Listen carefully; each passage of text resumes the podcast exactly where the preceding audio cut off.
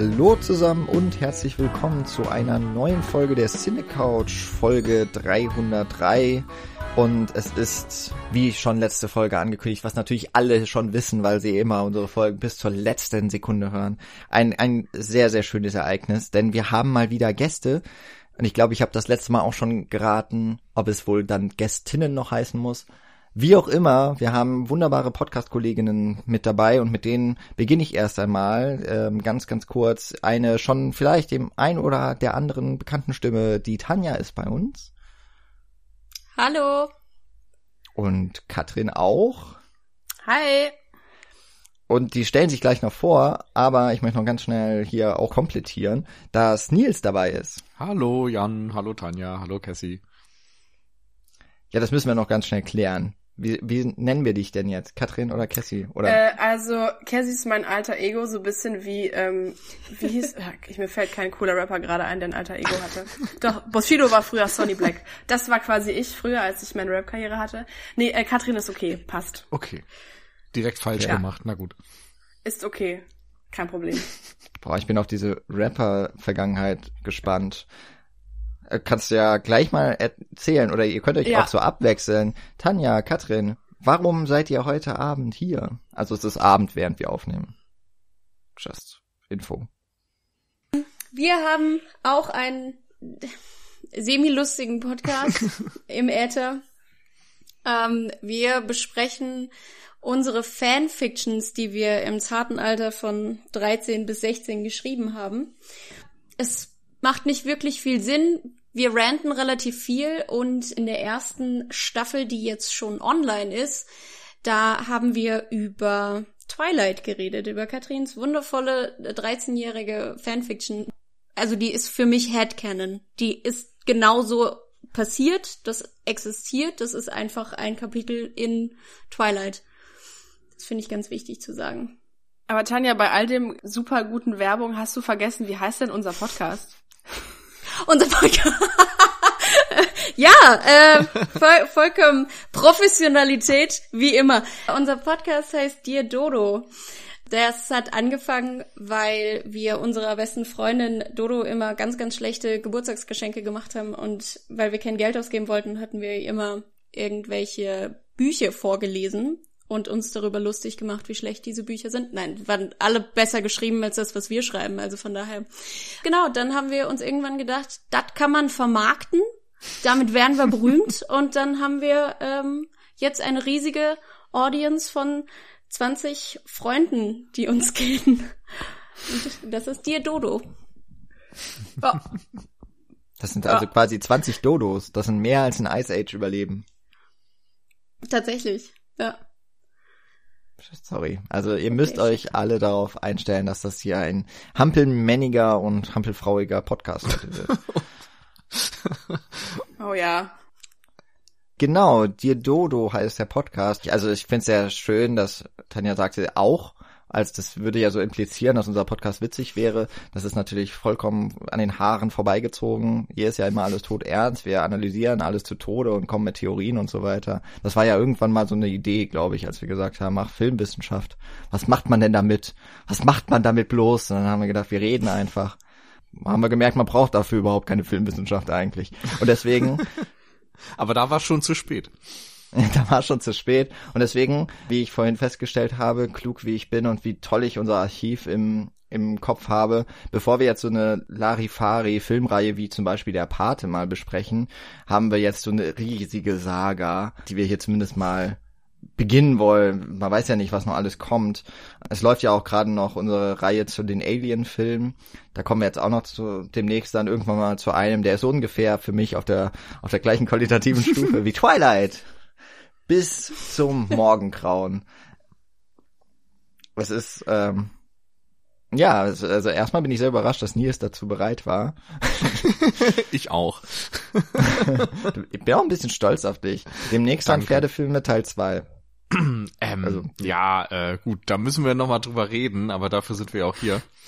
Ich weiß auch nicht. Also Twilight ist eigentlich ein Phänomen, an dem ich bisher sehr gut vorbeigekommen bin. Und das ist vielleicht äh, überraschend, weiß ich nicht, weil die Dinger ja doch sehr omnipräsent waren, so in den letzten 15 Jahren? Fragezeichen. Aber warst du in den letzten 15 Jahren ein 14-jähriges Mädchen irgendwann? Ähm, nee.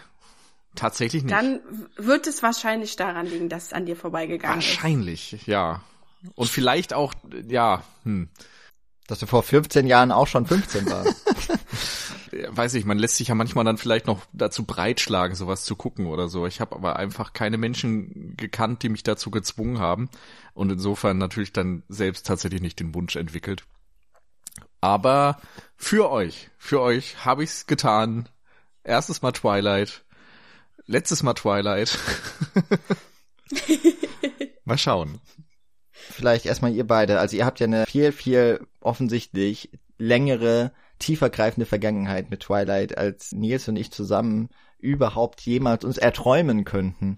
Also, dass man Fanfiction schreibt, das habe ich tatsächlich auch mal versucht und bin kläglich gescheitert, aber natürlich nicht zu Twilight, weil das kannte ich tatsächlich auch nicht bis vor ein paar Jahren ähm, außer vom Namen und dass man sich drüber lustig gemacht hat. Aber ihr habt wahrscheinlich sogar die Bücher gelesen, weil Nils, es gibt sogar Bücher dazu oder Stimmt. davor. Ja, also es ist, ist wahrscheinlich sogar noch was älter.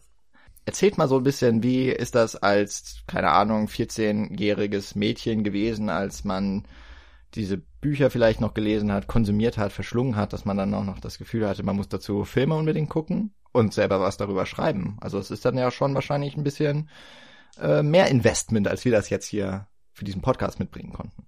Ja, also ich weiß nicht, das ist halt, das ist der Traum von jedem 14-jährigen jungen Mädchen, das irgendwie einen coolen Boyfriend oder Partner will.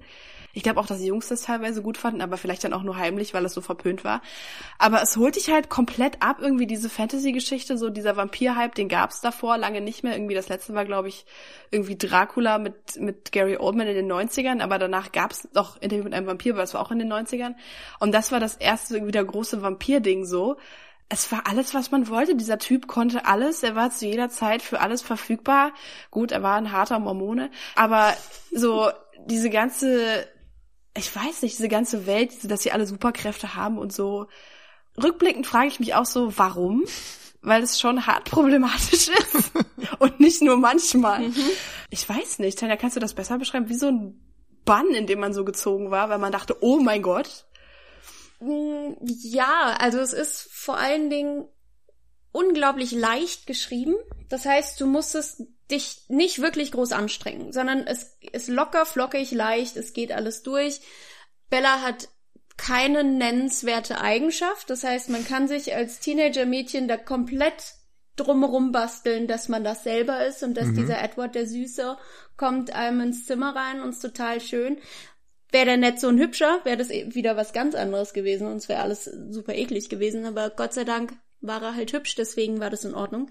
Ich glaube, das war wirklich so dieses Hauptding. Es war schön geschrieben, so dass man das alles miterleben konnte und ja, Fantasy, Romanzen, ich weiß gar nicht, wie es so mit diesen ganzen Young Adult Geschichten damals war, weil ich glaube, die sind ja jetzt auch erst in den letzten Jahren so richtig aufgekommen, dass man dann mehr über Jugendliche auch geschrieben hat und lesen konnte und so weiter. Also ich glaube, das war auch mit so der erste Meilenstein, der dazugekommen ist.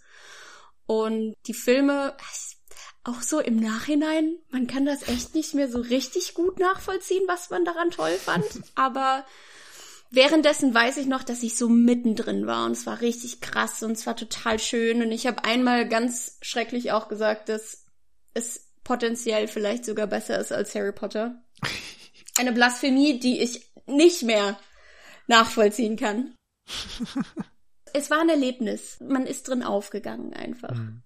Ich glaube, so rein zeitlich war das erste Harry Potter, oder? So das, das erste große Ding, was sich vielleicht eher so an Kinder und dann eben auch Jugendliche gerichtet hat und so weiter. Und also zumindest erinnere ich das so, dass dann so die nächste große Buchreihe gesucht wurde, die vielleicht dann das neue Harry Potter sein konnte. Und Twilight mhm. dann zumindest für ja die Mädels und jüngeren Frauen und so weiter so das Ding war, wo das dann voll aufgegangen ist, bevor dann vielleicht danach Hunger Games oder sowas kam. Ja. Ja, ich muss das gerade ja, auch nochmal nachgucken. Das, das ist genau richtig. Ich dachte nämlich, Tribute von Panem könnte so ungefähr gleichzeitig gewesen sein, kam aber tatsächlich erst als äh, Harry Potter durch war, also alle Bücher erschienen, zumindest die sieben. Und das war halt für mich so als Jugendlicher die Buchreihe, womit ja auch Fantasy wieder so ein bisschen zurückkam, vor allem ja auch in den Mainstream. Das war ja auch davor. Ich glaube, wahrscheinlich das letzte Mal, dass das zumindest im Deutschen, auch jetzt gerade Buchmarkt, aber ist dann ja auch verfilmt worden, war wahrscheinlich die unendliche Geschichte.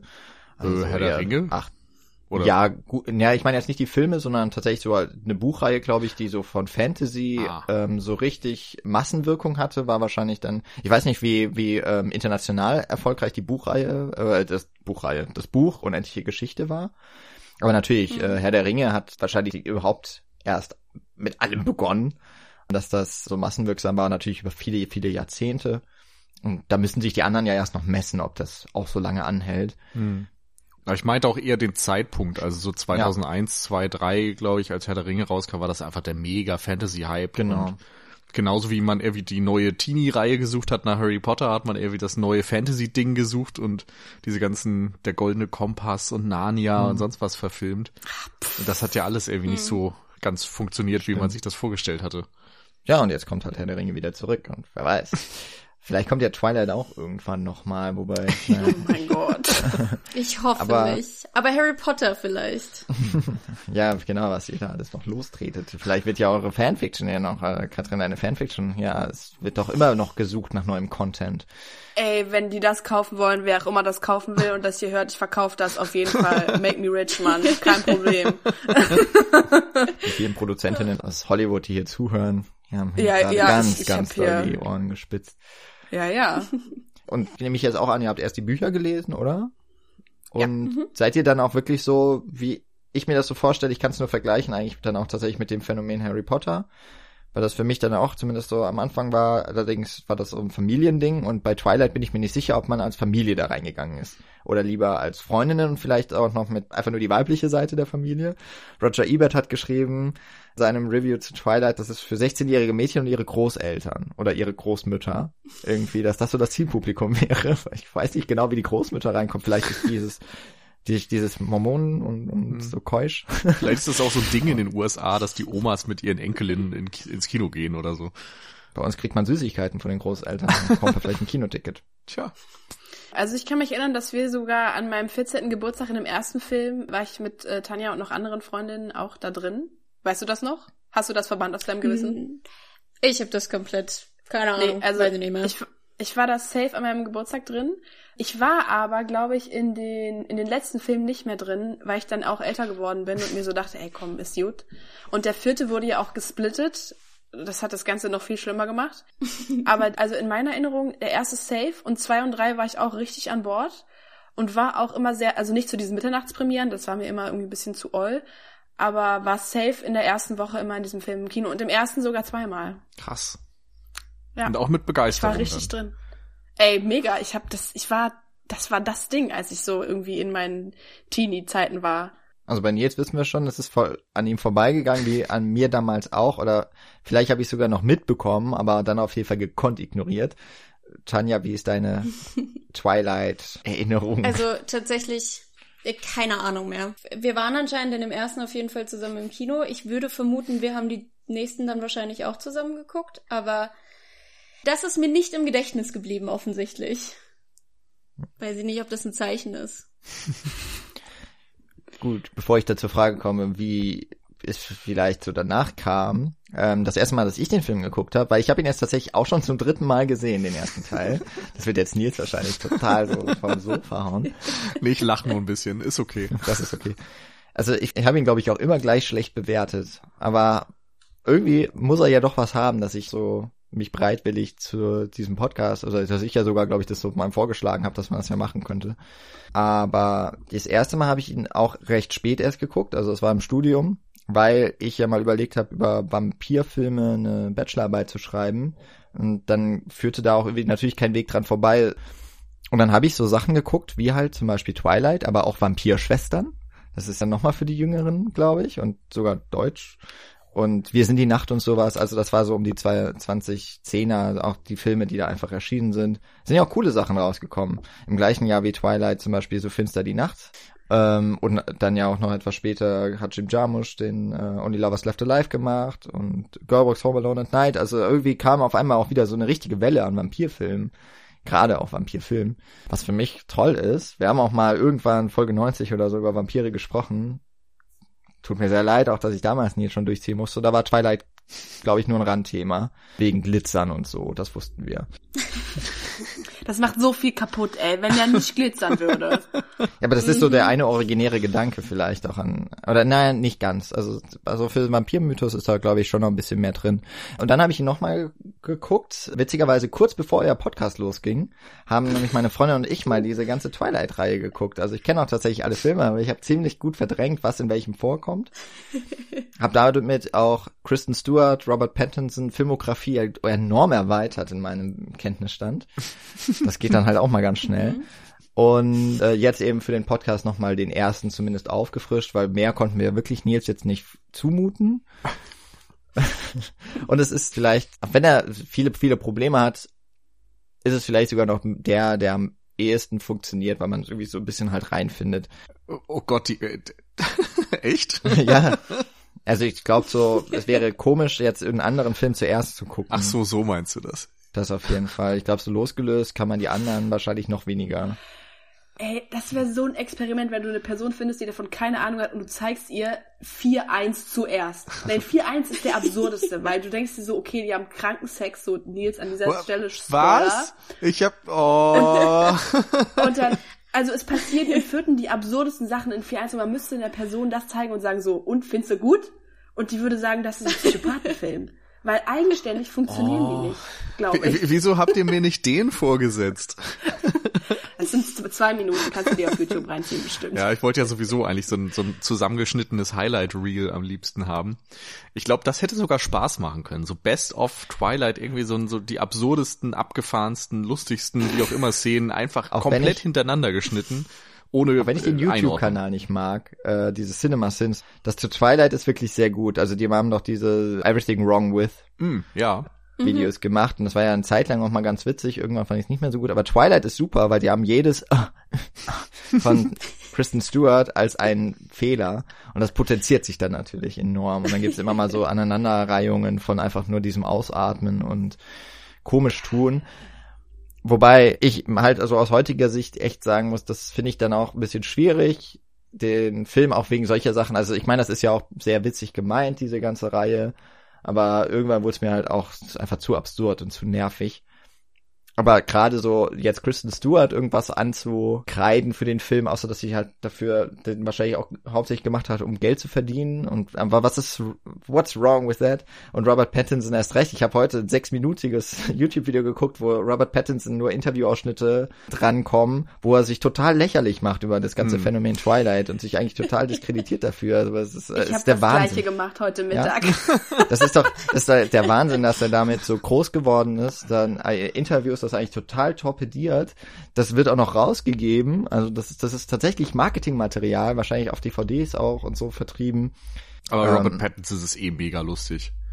Ja, wenn man sich die anschaut, auch gerade jetzt diesen Film, den ersten, und ich meine, ich werde in den nächsten nicht sonderlich viel besser vom Schauspiel, aber wenn man sich den anguckt und weiß, was sie heute für Filme drehen und wie sie heute Schauspieler, was für eine mhm. Range die drauf haben, dass man mhm. echt nicht mehr so unbedingt sagen kann, ist das jetzt ein, also sind die so schlecht oder haben die das vielleicht extra gemacht? Ich habe jetzt ja nur den ersten gesehen und ich meine, ich kannte die Story. So alle haben immer ne, jahrelang gehatet und so weiter.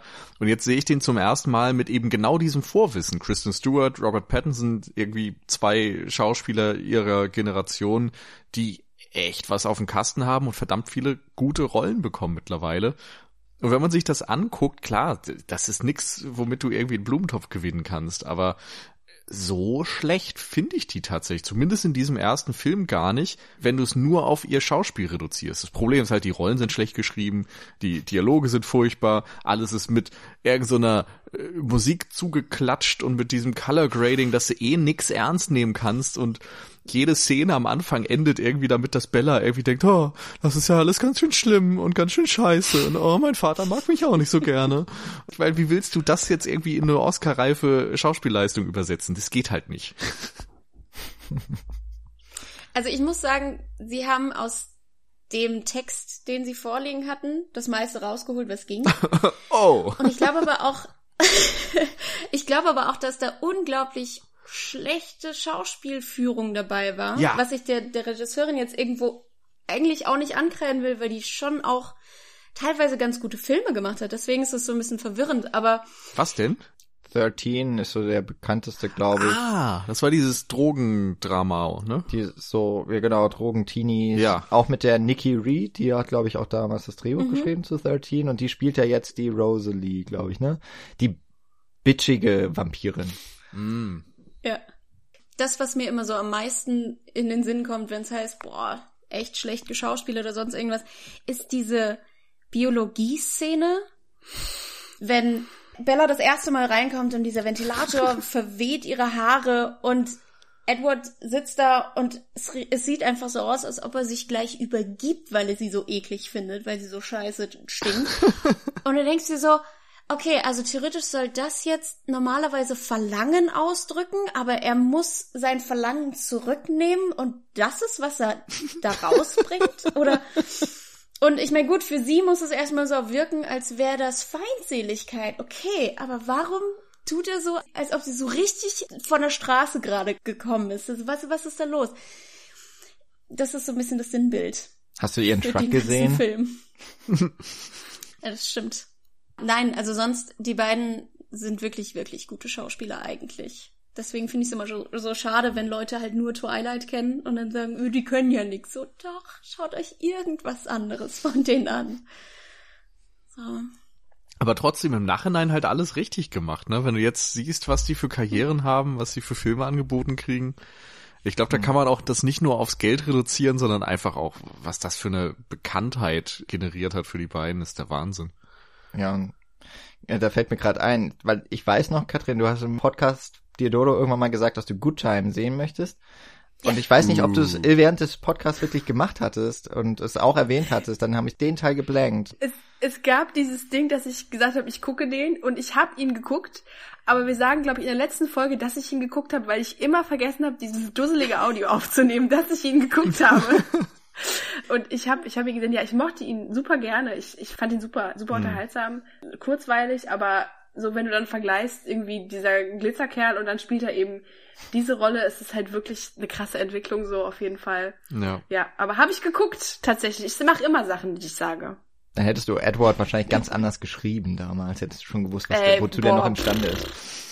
Ich hätte eine Drogendealer-Geschichte geschrieben, man kann's dir glauben. Ich hätte, ich hätte dann Breaking Bad geschrieben, oh shit. Uh, Ken- Kennt ihr, schade. kennt ihr dieses Porträt über Robert Pattinson, äh, wo er irgendwie von seinem Leben erzählt und ein Pasta-Rezept macht und sowas? Das ist großartig. Es gibt auch eine Geschichte, wo er, die ist erfunden, wo er sagt, er war im Zirkus und irgendein Clown hatte so ein kleines Auto und er sagt, ja, das ist Exhibit und dieser Clown ist im Zirkus gestorben und alle so, oh mein Gott. Und, aber das stimmt nicht, das hat er einfach erfunden. Ja. Er meinte so, ja, his little car exploded, haha. And then he died. Und es stimmt einfach nicht. Und dieses Pasta-Rezept kenne ich auch. Das ist so, der Typ ist einfach, ich glaube, der denkt einfach, weißt du was, scheiß drauf. Ja. Der findet mich eh alle geil. Ich hab Geld. So. Habt ihr den Film jetzt vor diesem Podcast auch noch mal geguckt und hat sich so über die Jahre dann auch schon bei euch das Bild auf, also ich habe das Gefühl ja, äh, aber hat sich das Bild dann auch gerade jetzt so auf den Anfang von Twilight noch mal enorm gewandelt bei euch? Wie, wie, ist, wie viel geht so eine Rezeption von als 14-jähriges Mädchen, das irgendwie auch, fühlt man sich voll angesprochen und weiß vielleicht da noch gar nicht warum und später fühlt man sich vielleicht auch aus ganz bestimmten Gründen nicht mehr angesprochen und weiß dann aber auch ziemlich genau warum. Also ich muss sagen, ich habe den ja über die Jahre dann doch immer mal wieder so ein bisschen als Guilty Pleasure und ich habe nichts Besseres zu tun geschaut. Die letzte Sichtung war jetzt tatsächlich so in den letzten Wochen. Ich habe alle nochmal durchgeschaut, weil ich hatte viel Zeit an den Wochenenden. Dann muss ich tatsächlich sagen, so am Ende, als ja die Saga vorbei war, war ich schon ein bisschen traurig. Ich habe da schon echt dann am Ende richtig mitgelitten. Es war richtig schön. Also die letzten beiden Filme finde ich tatsächlich am geilsten, muss ich sagen. Ich glaube aber auch einfach, weil sie sich nicht wirklich ernst nehmen mehr, weil viel mehr Action drin vorkommt und weil Bella eine Persönlichkeit entwickelt mit ihrer Hochzeit, was auch immer man dazu jetzt sagen möchte, aber das fand ich ganz schön. Aber auch den ersten, dadurch, dass dass ich die so richtig schlecht in Erinnerung hatte, jetzt so dieses, diese Sichtung war so ein bisschen, oh, oh, so schlimm ist es gar nicht. Ist eigentlich, eigentlich ist es ein ganz netter Teenie-Film. Ist nicht besonders gut und manchmal unfreiwillig komisch, aber oh, war eine sehr nette Sichtung, muss ich sagen. Ich habe den jetzt den ersten nicht mehr geguckt, der ist auf meiner Netzhaut permanent eingebrannt. Ich habe den, glaube ich, von 14 bis 16, so keine Ahnung. Ich will keine Zahl sagen, weil es ist peinlich. Wöchentlich. Ähm, und ich habe so alle paar Monate mal so einen Rappel und dann gucke ich die. Also meistens nur so eins bis drei, weil ich so die letzten vier interessanterweise komplett, die machen mich sauer. Deswegen habe ich ihn nicht geguckt, aber es hat dann irgendwann so ein Wandel stattgefunden, so mit, weiß ich nicht, Anfang 20, na, 18, 20, sowas so, okay, das ist irgendwie schon ein bisschen weird und ich verstehe jetzt, warum Menschen lachen, also und ich finde aber auch, also für mich ist es auch wie so ein, so ein Comfort-Film einfach und je öfter man den dann guckt, denkt man sich so, ach du Scheiße, ey, ne, das ist, das hast du mit 14 einfach gefressen, ne? Herzlichen Glückwunsch. Aber ja, es hat sich safe auch so gewandelt, wie, wie Tanja gesagt hat, ja. Aber weil ich das auch jetzt nicht weiß, ich weiß es aber auch bei Harry Potter zum Beispiel nicht.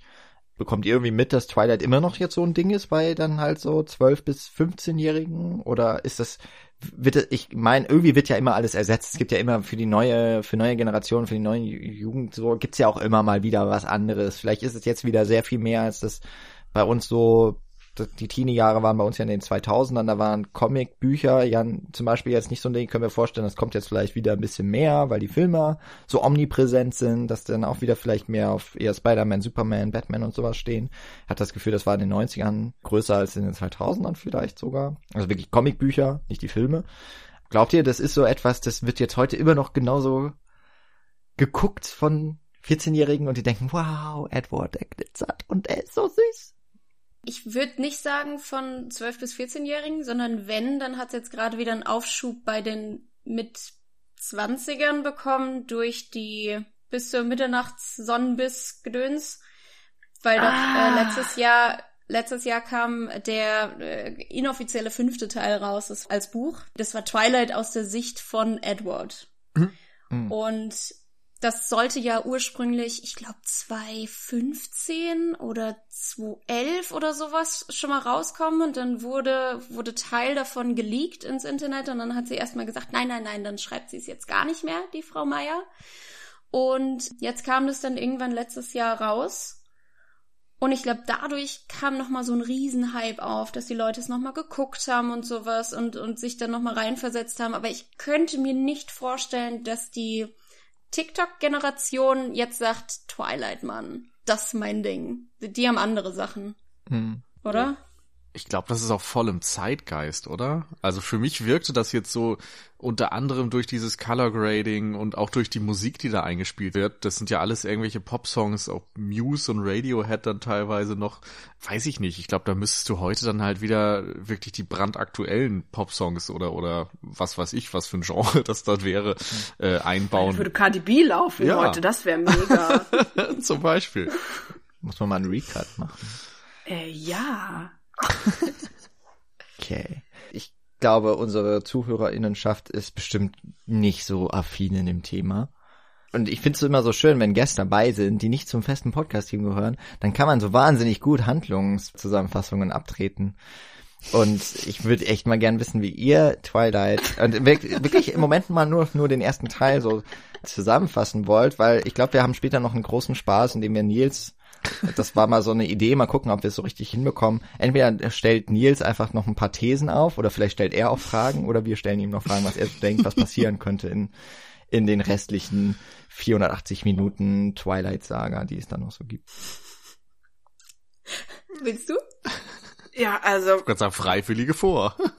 das Ding ist, Twilight hat nicht so eine krasse Handlung. Also, es gibt dieses Mädchen, das heißt Bella, die ist 17 und die zieht zu ihrem Vater in so eine Kleinstadt, wo es immer regnet. Das ist sehr wichtig, dass es immer regnet. Das müsst ihr euch im Hinterkopf behalten, ihr kleinen Filmfreaks. Ähm, das war, okay, wie alt bin ich? Äh, und dann trifft sie diesen Typ, der heißt Edward und er ist ein bisschen komisch zu ihr und nach einer halben Stunde kommt raus, er ist ein Vampir. Und das ist eigentlich die Handlung. Und dann daten die sich und dann passieren Dinge, verschiedene Sachen, aber es ist jetzt nicht wirklich so stringent. Tanja, hast du was zu ergänzen? Hab ich was vergessen? Irgendwann so im letzten Drittel nach der ganzen Lovey-Dovey-Geschichte kommt so ein anderer böser Vampir und will Bella essen. Und dann passiert eine Verfolgungsjagd und Achtung Spoiler, wird der böse Vampir getötet. Ihm wird tatsächlich sehr lustig der Kopf abgerissen. Ja, und dann ist sie im Krankenhaus und dann ist alles schön. Und am Ende wird noch getanzt, obwohl sie es nicht kann. Und am Ende wird getanzt, ja. ja. Das ist krass, ich genau. habe schon jetzt wieder vergessen, wie der gestorben ist. Kopf abgerissen, Arme abgerissen und ins Feuer geworfen. Ja. Boah, doppelt hält besser. Hm. Ich weiß nicht, ob sie auch noch mit einem, mit so einer Holzdiele auch noch den Holzpfahl durchs Herz rammen. Das hat man, glaube ich, nicht gesehen, aber dann hätten sie wirklich alle Klischees. Alles. Ja, das war so ein Billo-Parkettboden, das bricht ab. ja, das hat man ja gesehen, genau. Genau, wir haben ansonsten noch kurz schon erwähnt, die HauptdarstellerInnen sind Kristen Stewart und Robert Pattinson. Kristen Stewart hatte davor auf jeden Fall schon so ein paar auch größere Filme gehabt. Also mir war sie vor allem durch Panic Room bekannt und da finde ich auch, hat sie für ihr Alter ziemlich gut gespielt. Robert Pattinson war da, glaube ich, bislang nur als Cedric Diggory in Teil 4 von Harry Potter schon mal zu sehen gewesen, so richtig in Erscheinung getreten, dann aber natürlich auch erst später und beide haben halt eine wahnsinnige Karriere danach hingelegt oder dadurch. Das sind jetzt aber eher beide weniger in den großen Blockbuster, also wäre ja jetzt so irgendwie, dass sie auch dem MCU oder sowas verfallen wären, da mhm. sind sie eigentlich nicht. Wobei ja. ist Robert Pattinson nicht als Batman? Ja, ja genau. Nicht? Ja. Also, aber wäre das nicht geil, an Kristen Stewart als Catwoman? also würde ich mir, dann würde ich mir, da würde ich mir schon wieder mal angucken, glaube ich. Taylor Lautner, der ist so ein bisschen verschwunden, der spielt hier auch noch eine relativ kleine Rolle und wenn man ich nehme mal an, Nils, du weißt, was Team Edward und Team Jacob bedeutet, ja. aber so richtig weiß man es, glaube ich, nach dem ersten Teil noch nicht. Wieso relativ wenige Sachen vom ersten Teil für die spätere Handlung so richtig, richtig wichtig werden. Also die richtigen Bösewichtige, die richtigen Konflikte gibt's da eigentlich noch gar nicht. Ach, Anna Kendrick kann man noch erwähnen, hm. die aber auch immer eine kleiner werdende Rolle spielt in den yep. späteren Teilen. aber dann natürlich später, wie heißt ihre Reihe da mit dem Pitch Perfect. Pitch das, Perfect, genau. Ja. Also dann auch noch recht bekannt und ich kannte noch die Sarah Clark, die die Mutter von Bella spielt. Die kannte ich aus 24 und ich glaube, Billy Burke kennt man zumindest auch, aber wobei ich ihm jetzt nicht so direkt irgendwie zuordnen kann, mhm. aber der spielt eigentlich immer so eher die cheesy Guys, glaube ich. Oder nicht cheesy, so ein bisschen die, auch mal gerne so ein Bösewicht eher, ne? Der hat so ein ja. sehr markantes Gesicht. Da sind generell irgendwie relativ viele Leute, wo man immer mal ein Gesicht in irgendeiner, äh, weiß ich nicht, dritten Nebenrolle links gesehen hat oder so.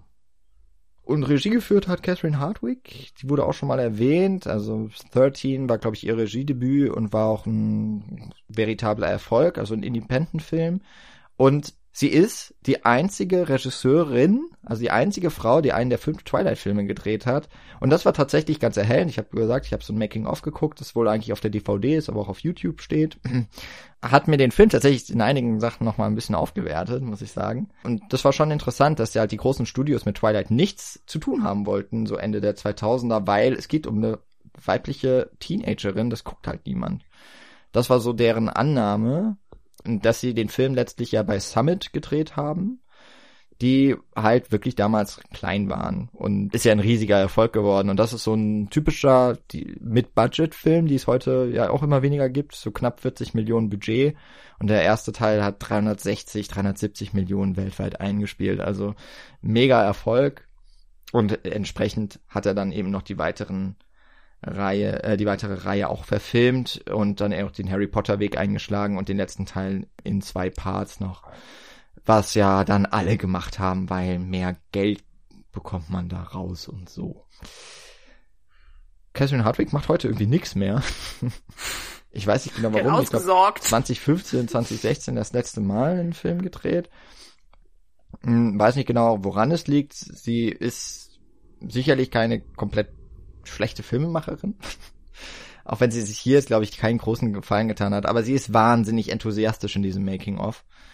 Das finde ich schon ein bisschen befremdlich, wie alle Leute das so toll finden, was sie da machen. Und in einigen Sachen war es vielleicht auch ganz cool, aber es, wenn man sich so das Endprodukt anguckt, ich glaube, da sind wir uns heute auch so ein bisschen alle einig, so richtig gut ist es halt nicht.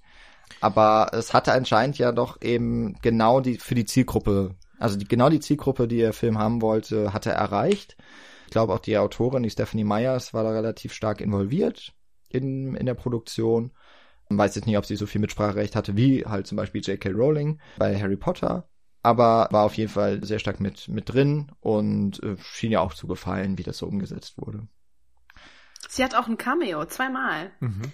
Im, Im ersten ist sie im, in der Szene, als sie Bella mit Billy, irgend, nicht Billy, Billy Burks, der Schauspieler mit ihrem Papa, wie heißt er denn? Charlie. Charlie. Charlie, Mensch, ich als ehemaliger Fan, Schande.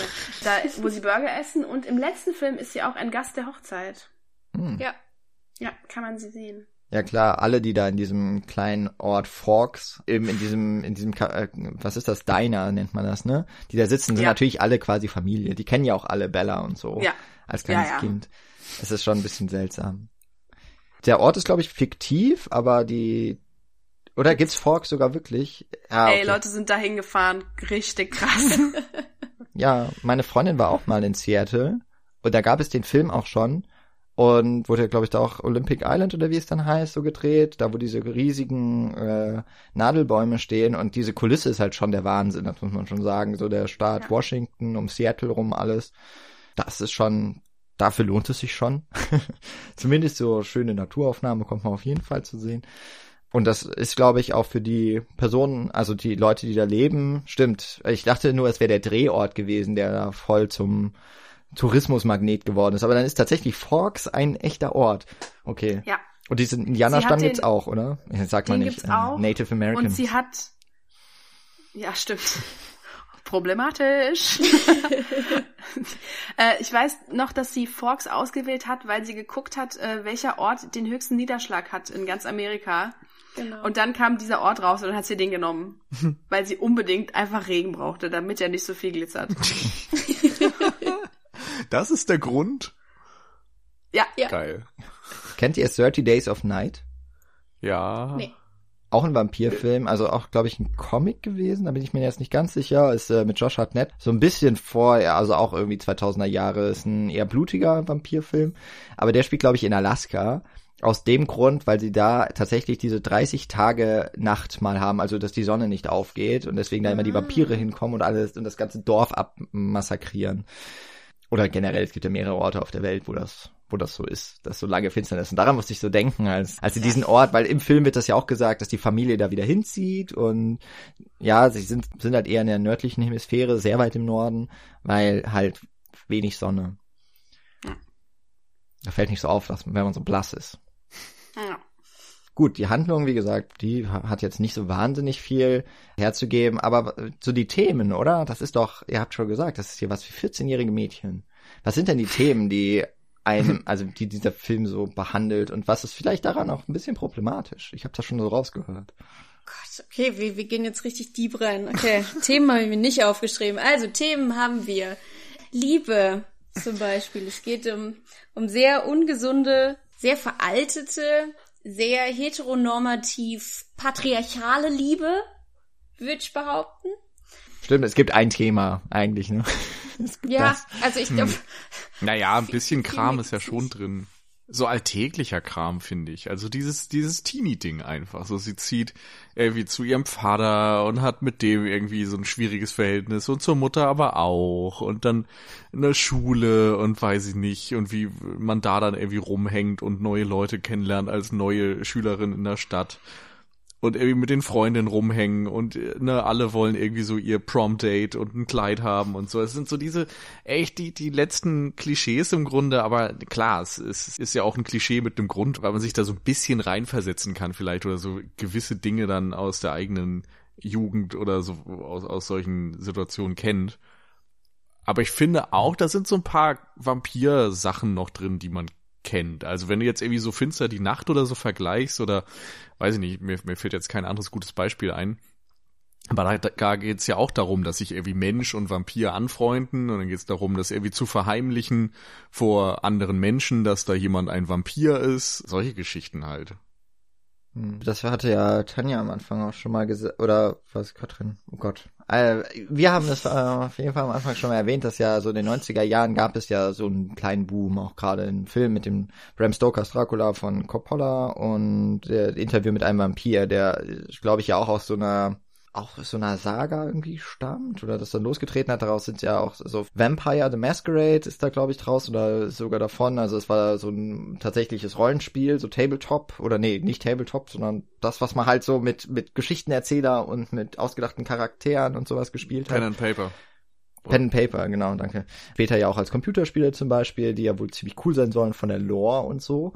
Die, die haben sehr stark den Vampir-Mythos quasi auch nochmal neu erfunden. Da geht so, das kommt dann nämlich auch später in Twilight noch, halt nur noch nicht in diesem Teil. Dann gibt's nämlich auch diese weltumspannende Geheimgesellschaft, die Vampire, die halt dadurch, dass sie ewig leben, dass die auch halt Reichtum anhäufen und Reichtum geht meist einher mit Macht und halt auch durch ihre von Natur aus dem Menschen halt überlegen sind aber eben auch so im Geheimen, im verborgenen Leben, weil das auch so seine Vorteile hat. Ähm, und das ist zum Beispiel etwas, was aus dieser schon auch in Interview mit einem Vampir angelegt ist.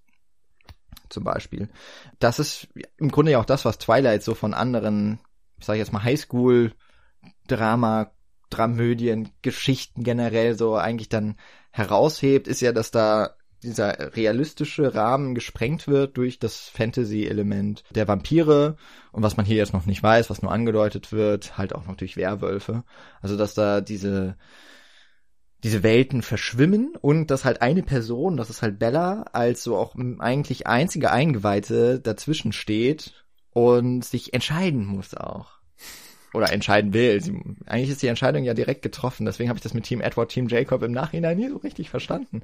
Steht auch nie zur Frage. Naja. Ich glaube, das war so ein Ding, was sie entweder reinmachen musste und es deswegen so, so seltsam reingeschustert wirkt. Aber gab's davor auch schon so Love Triangle Geschichten? Oder ist das auch wieder, ist, ist auch Twilight da dran wieder schuld? An diesem Trope. Das weiß ich nicht. Gut, bei Hunger Games gab es das auch auf jeden Fall. Genau. Was wäre denn danach? Was man auch erwähnen muss, relativ parallel zu Twilight, ist jetzt eine Serie, kam auch für Vampire Diaries raus. Oh, das war ja auch krass, ist auf dieser Welle mitgeschwommen. Das gibt's ja, glaube ich, immer noch. Oder es ist vor kurzem zu Ende gedreht worden mit 16 Staffeln oder so. Und da sind auch, ist es auch ein Triangle. Also ich, mhm. ich würde fast sagen, dass Twilight das, die haben gemerkt, das läuft. Und das wurde wahrscheinlich dann immer so durchgesetzt, so ein bisschen. Mhm. Also True Blood war auch in der Zeit, oder? Mein, ja, mein Hot Take wäre, dass es Titanic schuld ist. Es ist zwar nicht richtig Love Triangle, aber da ist doch hier Kate Winslet auch mit dem Schmierbolzen eigentlich zusammen, soll den heiraten und lernt dann Leo DiCaprio kennen und verliebt sich natürlich in den und es steht eigentlich nie zur Frage, dass er der Richtige ist, aber da wird zumindest so ein hm. Pseudo-Dreieck aufgebaut. Und ich weiß noch, dass es eine Zeit lang in jedem deutschen Katastrophenfilm so äh, aufgegriffen wurde. Da gab es irgendwie einen Film über den Mauerbau und über irgendeinen Tunnel und irgendein Unglück in irgendeiner Mine und sonst was. Und es gab irgendwie einmal im Jahr so einen großen Event-Zweiteiler und es gab immer irgend so ein Love Triangle da drin. Ja, stimmt. Ja. Ja, ich meine, es ist, Pearl Harbor hatte das ja auch. Also ich meine, das ist ja ein total gern genutztes ja. Mittel, gerade dann, da geht es ja auch häufig darum, so verschiedene Zielgruppen auch immer mit einzu. Ne? Also die Love Story bringt man in so einen Kriegsfilm zum Beispiel gerne mit rein, damit dann die Begleitung auch was davon hat, weil es vielleicht hauptsächlich eher für an Mann gerichtet ist. Ja. Aber bei Twilight haben wir es ja eher umgekehrt, würde man eigentlich sagen, ne? Weil Baseball. wobei ich gar nicht weiß, ob das ich weiß es ja, das stimmt. Ist auch noch mit drin, das uramerikanische, aber mhm. weiß gar nicht genau, ob Vampire jemals so etwas war, was so ganz stark auf irgendwie so gendermäßig jemanden angesprochen hat. Ich meine, da geht's immer irgendwie um die Verführung, geht ja auch immer um so eine erotische Spannung, die dann da ist, immer das Fremde, es wird auch gerne mal was romantisiert. Ich habe das Gefühl, dass das so Fantasien auslebt auf der einen Seite, die man als Mann vielleicht auch hat, so so von wegen, also ich meine, es ist ja häufig dann eben doch der männliche Vampir, der halt auch etwas stärker ist und der halt auch so dieses diese Ausstrahlung hat. Das wird wahrscheinlich schon bei vielen Rezipienten, männlichen Re Rezipienten so eine gewisse Hochachtung dann haben. Aber auf der anderen Seite ist es halt auch sehr ansprechend wahrscheinlich für Frauen, weil es auch quasi diese Erzählung immer hat, dass es diese Anziehungskraft dann auch gibt, die auch wirkt, aber häufig ja genug auch tatsächlich noch starke Frauenfiguren obendrein gibt, die ja meistens dann auch den Vampir, zumindest in der normalen Erzählung, in der herkömmlichen traditionellen Erzählung, zumindest mitten da niederringen. Und hier wird es aber ja gebrochen. Es ist dann auch nicht mehr unbedingt das Monster. Das ist vielleicht auch schon so etwas, was der Film damit ja so auf, mit aufbricht. Hier geht es halt nicht darum, dass der Vampir das, das Monster ist, das die Frau verführt, sondern hier ist es ja tatsächlich auch, dass sich die Frau dem so richtig so dran klettet. Ohne dass das ist, also wo ich auch nicht so genau weiß, warum eigentlich. Es wird wenigstens erklärt, warum er glitzert und er ist sexy. Ja, aber das weiß sie doch, aber das weiß sie doch erst voll spät. Ach so. Dass er glitzert. Nee, dann weiß sie innerhalb von 40 Minuten, dass sie glitzert und dann ist sie komplett so. Ja gut, das ist, das Hätte ist ich jetzt klar. auch eher gesagt. Aber ich meine, sie ist ja am Anfang schon total verschossen und das, obwohl Ja. ihr Geruch offensichtlich wahnsinnig ekelhaft ist. Biologie. Und er ist auch nicht nett zu ihr am Anfang. Der ist Ja. richtig scheiße. Ich würde so jemanden nicht Hm. hinterherrennen, weil er redet nicht mit ihr, er ist kurz, er ist schnippisch. So, Ah, Aber das ist die erste Begegnung. Ja, Bei der der ist zweiten ist er hübsch. direkt cool. Und macht so eine, oh, sorry, komm, setz dich neben mich, alles ist super. Und irgendwie ist ihm der Geruch da ja auch völlig egal. Das war was, was mich total verwirrt hat. ah, okay. ja, da, da fehlt ja, da fehlt ja das Kennerwissen. Wahrscheinlich. Genau. Nils, das ist so. Der hat dann nämlich in der Zwischenzeit hat er schon Tiere gegessen. Und deswegen kann er dem Geruch Ach, jetzt besser standhalten. jetzt hat er Und nicht mehr so Der Hunger. atmet nicht. Aha. Deswegen, weil er dann nicht atmet und dann einfach nur so mit dir redet, dann funktioniert besser. Der muss ja auch eh nicht atmen, oder? Warum können eigentlich Vampire riechen? Naja, anderes Moment, Thema. der, der atmet einfach nur, wenn er Lust hat. Habe ich das richtig verstanden? Mhm. Weil, wa- warum hält er dann nicht einfach am Anfang die Luft an? Egal. Viel zu weit. Das wird doch, ist. äh, ist das Teil 4? Wann, wann wird Bella eigentlich verwandelt? Spoiler. Welcher Teil Teil vier. war das? Im 4, ne? Weil dann muss sie ja auch lernen, wie es ist, Vampir zu sein. Da wird nämlich erklärt, dass die eigentlich ja gar nicht atmen, sondern sie bewegen nur ihre Brust. Weil ansonsten würde man ja erkennen, die leben gar nicht. Das ist eine geile Erklärung. Das ist schon eigentlich, also man muss schon sagen, dass sich Stephanie Meyer, also ich weiß nicht, ob das alles in den Büchern drin ist, aber ich nehme jetzt mal ähm, im Zweifel für den Angeklagten oder die Angeklagte, dass die sich schon wahnsinnig viele Gedanken gemacht hat, wie das alles so in sich greifen könnte. Es ist halt nach wie vor dann trotzdem alles ein bisschen komisch, aber, Aber- es geht Vor, vor, innerhalb so der Handlung geht schon auf. Ja, will ich gar nichts gegen sagen, aber in dem Punkt wirkt das eher so, als hätte irgendwie sie diesen Film gemacht. Dann hätte CinemaSins gesagt, äh, die, die atmen, obwohl Vampire gar nicht atmen. Und dann hätte sie gedacht, Moment, da schreibe ich jetzt ins vierte Buch rein, wie das eigentlich funktioniert und dass sie das eigentlich mit Brustbewegung machen, einfach um nur so zu tun. Also Das kann durchaus sein. das, Das kann äh, ich, nein, wird sicherlich nicht so gewesen sein, ich aber weiß es nicht. es, ich äh, finde nur, es ist jetzt nicht so dieses, oh, das ist aber eine äh, lebendige Welt, da hat sich jemand Gedanken gemacht, wie das alles funktioniert. Das ist eher so, ja, come on. So. Also ich finde so von der, das ist tatsächlich etwas, was ich an Twilight noch zu schätzen kann. Es ist jetzt nicht ganz so umfangreich, wie das zum Beispiel bei Harry Potter ist, also diese ganze Lore drumherum. Also es gibt ja auch nicht so eine Seite wie von Joanne K. Rowling, die nochmal Leuten dann Sachen erklärt, dass Dumbledore schwul ist und so.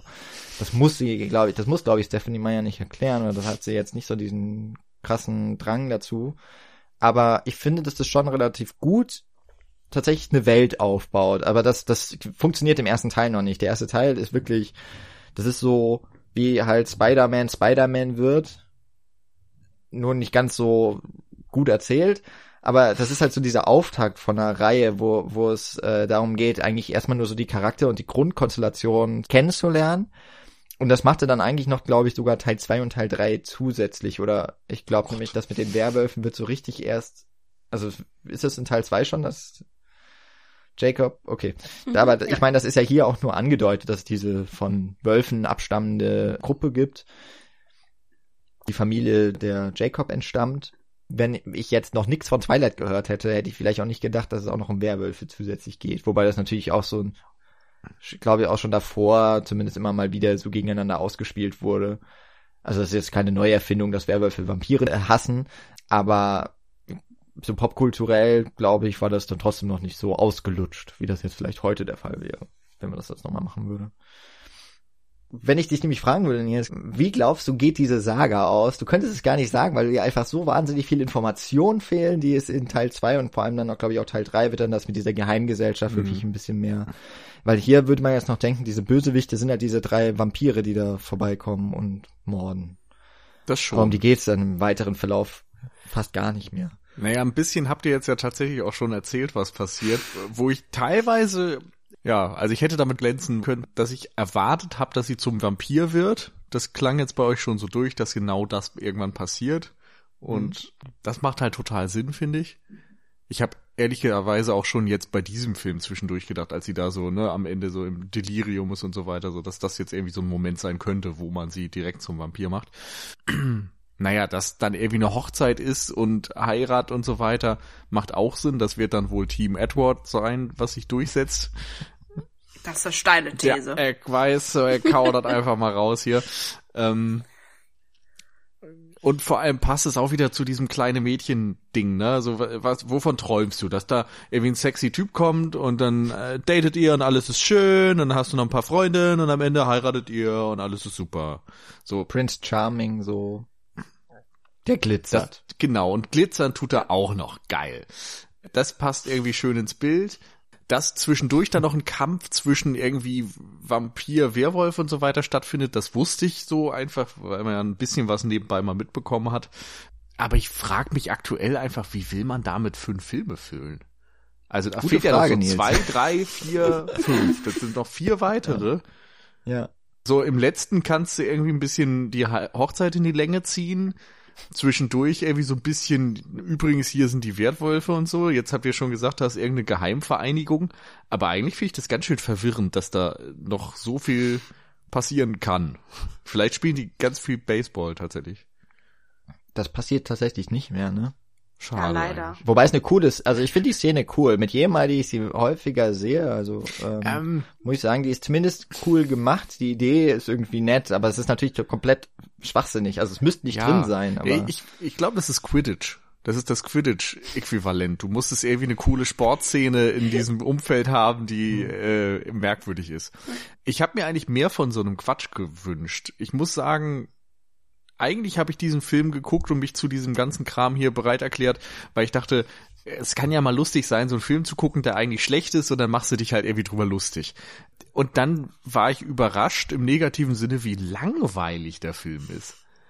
Also mhm. irgendwo, klar, du hast so Trash, wie, also für mich ist es ein bisschen trashig mit dem Baseball. Das ist, fällt da voll raus, auf einmal kommt da irgendwie äh, Popmusik und Baseball und Vampire, die Baseball spielen und rumspringen und jumpen und äh, weiß ich, dann rennt da noch ein Baum hoch, um dann Ball zu fangen und so.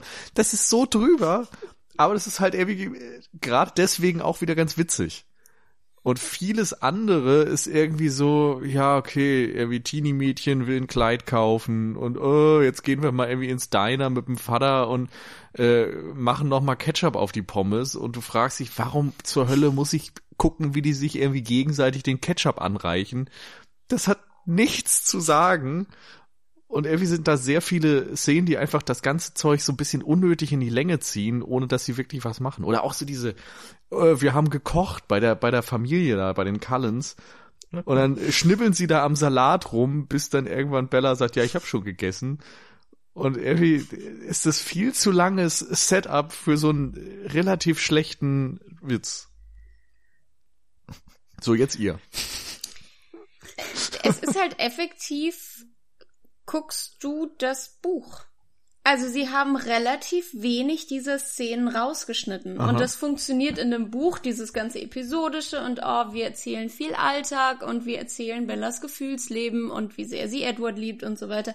Das funktioniert im Buch halt recht gut. Im Film ist es verdammt langweilig.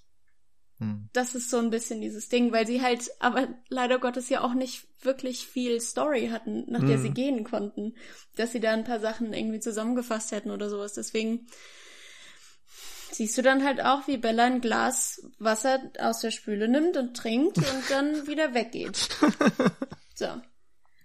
Das Buch besteht halt auch krass viel aus so innerem Monolog von Bella, mhm. wie sie halt überlegt, so, oh nein, ich finde ihn so toll, findet er mich toll und das geht halt teilweise wirklich über Seiten.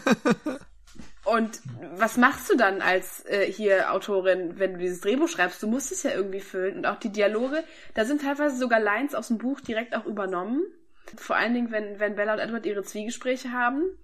Aber es passiert halt im Buch einfach, es passiert nichts. Hm. Und es setzt sich fort. und wenn man dann schon denkt, äh, das erste Buch ist langweilig, dann liest man das fünfte, also dieses The Twilight aus Edwards Sicht, und dann ist dieses Buch einfach 500 Seiten lang und du hast noch viel mehr inneren Monolog und er ist noch viel schrecklicher. Also das, das, das, das es geht noch schlimmer. Von daher hm. freu dich, dass du nur den ersten Film geguckt hast. Der war gut im Vergleich. Okay. Aber passiert da mehr abgefahrener Schwachsinn in den Nachfolgern? Ich finde, dass, dass viel zu viel so Beiläufigkeiten wirklich drin sind. Also es ist so wirklich viel Füllmaterial und ich weiß ehrlich gesagt auch nicht genau, was das soll immer. Aber es, es sind so die beiläufigen Szenen und ich finde, beim ersten Teil kann ich das noch ganz häufig verzeihen, weil ich finde zum Beispiel diese erste Diner-Szene, dass da gezeigt wird, wie der Ketchup gereicht wird und so, geht es doch auch tatsächlich darum, wie ist dieses Verhältnis zwischen Vater und Tochter mhm. und das irgendwie ja dann durch die um die durch die Umgebung wird dann ja erzählt, ja, sie war da früher häufiger und alle kennen sie irgendwie und man merkt, der Vater ist eigentlich schon stolz auf sein Mädchen, kann das aber ihr gegenüber irgendwie nur ganz schlecht zeigen. Eigentlich hätte ja sowas kommen müssen bei diesem Nachtisch so, äh, weißt du noch, den Nachtisch, den du immer so mochtest? Wahrscheinlich als Fünfjährige oder sowas. Und dass sie dann eigentlich so, ja, Nee, ich esse aber überhaupt, also eigentlich habe ich eine Laktoseintoleranz oder sowas und kann überhaupt kein Pudding essen oder sowas. Also eigentlich würde man ja sowas erwarten, aber mhm. das kommt ja irgendwie dann da auch nicht. Aber vor allem merkt man so, eigentlich können sie gar nicht so richtig miteinander reden und sie hat ja überhaupt keine Lust dahin. Und ich finde, das, das wird dann immerhin schon so ein bisschen transportiert. Ich habe ja mal bei einem viel, trotzdem viel besseren Film zu Somewhere von Sofia Coppola, habe ich ja mal gesagt, war ich auf dem Filmfest München und habe von ihrer Schwester, Cousine, wie auch immer, von Gia Coppola gab's dann den ersten Film. Und ich habe dann zu meinem mit der Begleitung gesagt, ja, Somewhere mochte ich ja nicht so.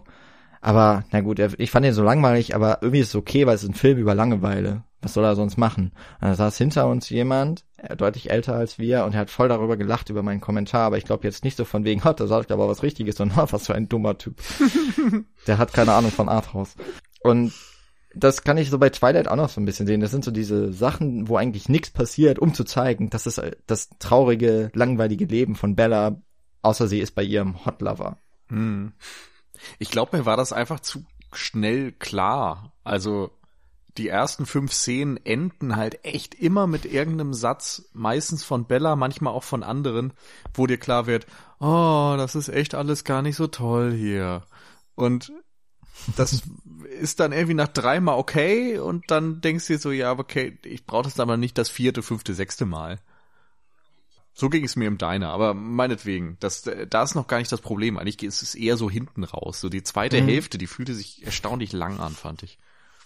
Also man hätte den Film halt irgendwie auch besser aufbauen müssen. Aber wie gesagt, also er ist genauso wie das Buch, weil mhm. auch im Buch hast du halt echt erst so im letzten lass es mal das letzte Viertel sein, wo die bösen Vampire überhaupt aufkommen. Mhm. Also es, das wird im Film schon mal ein bisschen besser angeteasert, zumindest mit diesen ganzen Berichten darüber, dass irgendwie Bären sind, die Leute reißen und so weiter und Charlie, der ja auch als Polizist sehr involviert ist. Das heißt, sie haben ihr Bestes getan, was sie da hätten tun können mit der, mit der Vorlage. Aber Nils, hat dir denn irgend jemand gefallen? Also fandst du eine Figur auch gut oder waren die quasi alle so recht mäßig? Ähm, na, ich fand die meisten halt einfach so ein bisschen belanglos und oberflächlich. Okay.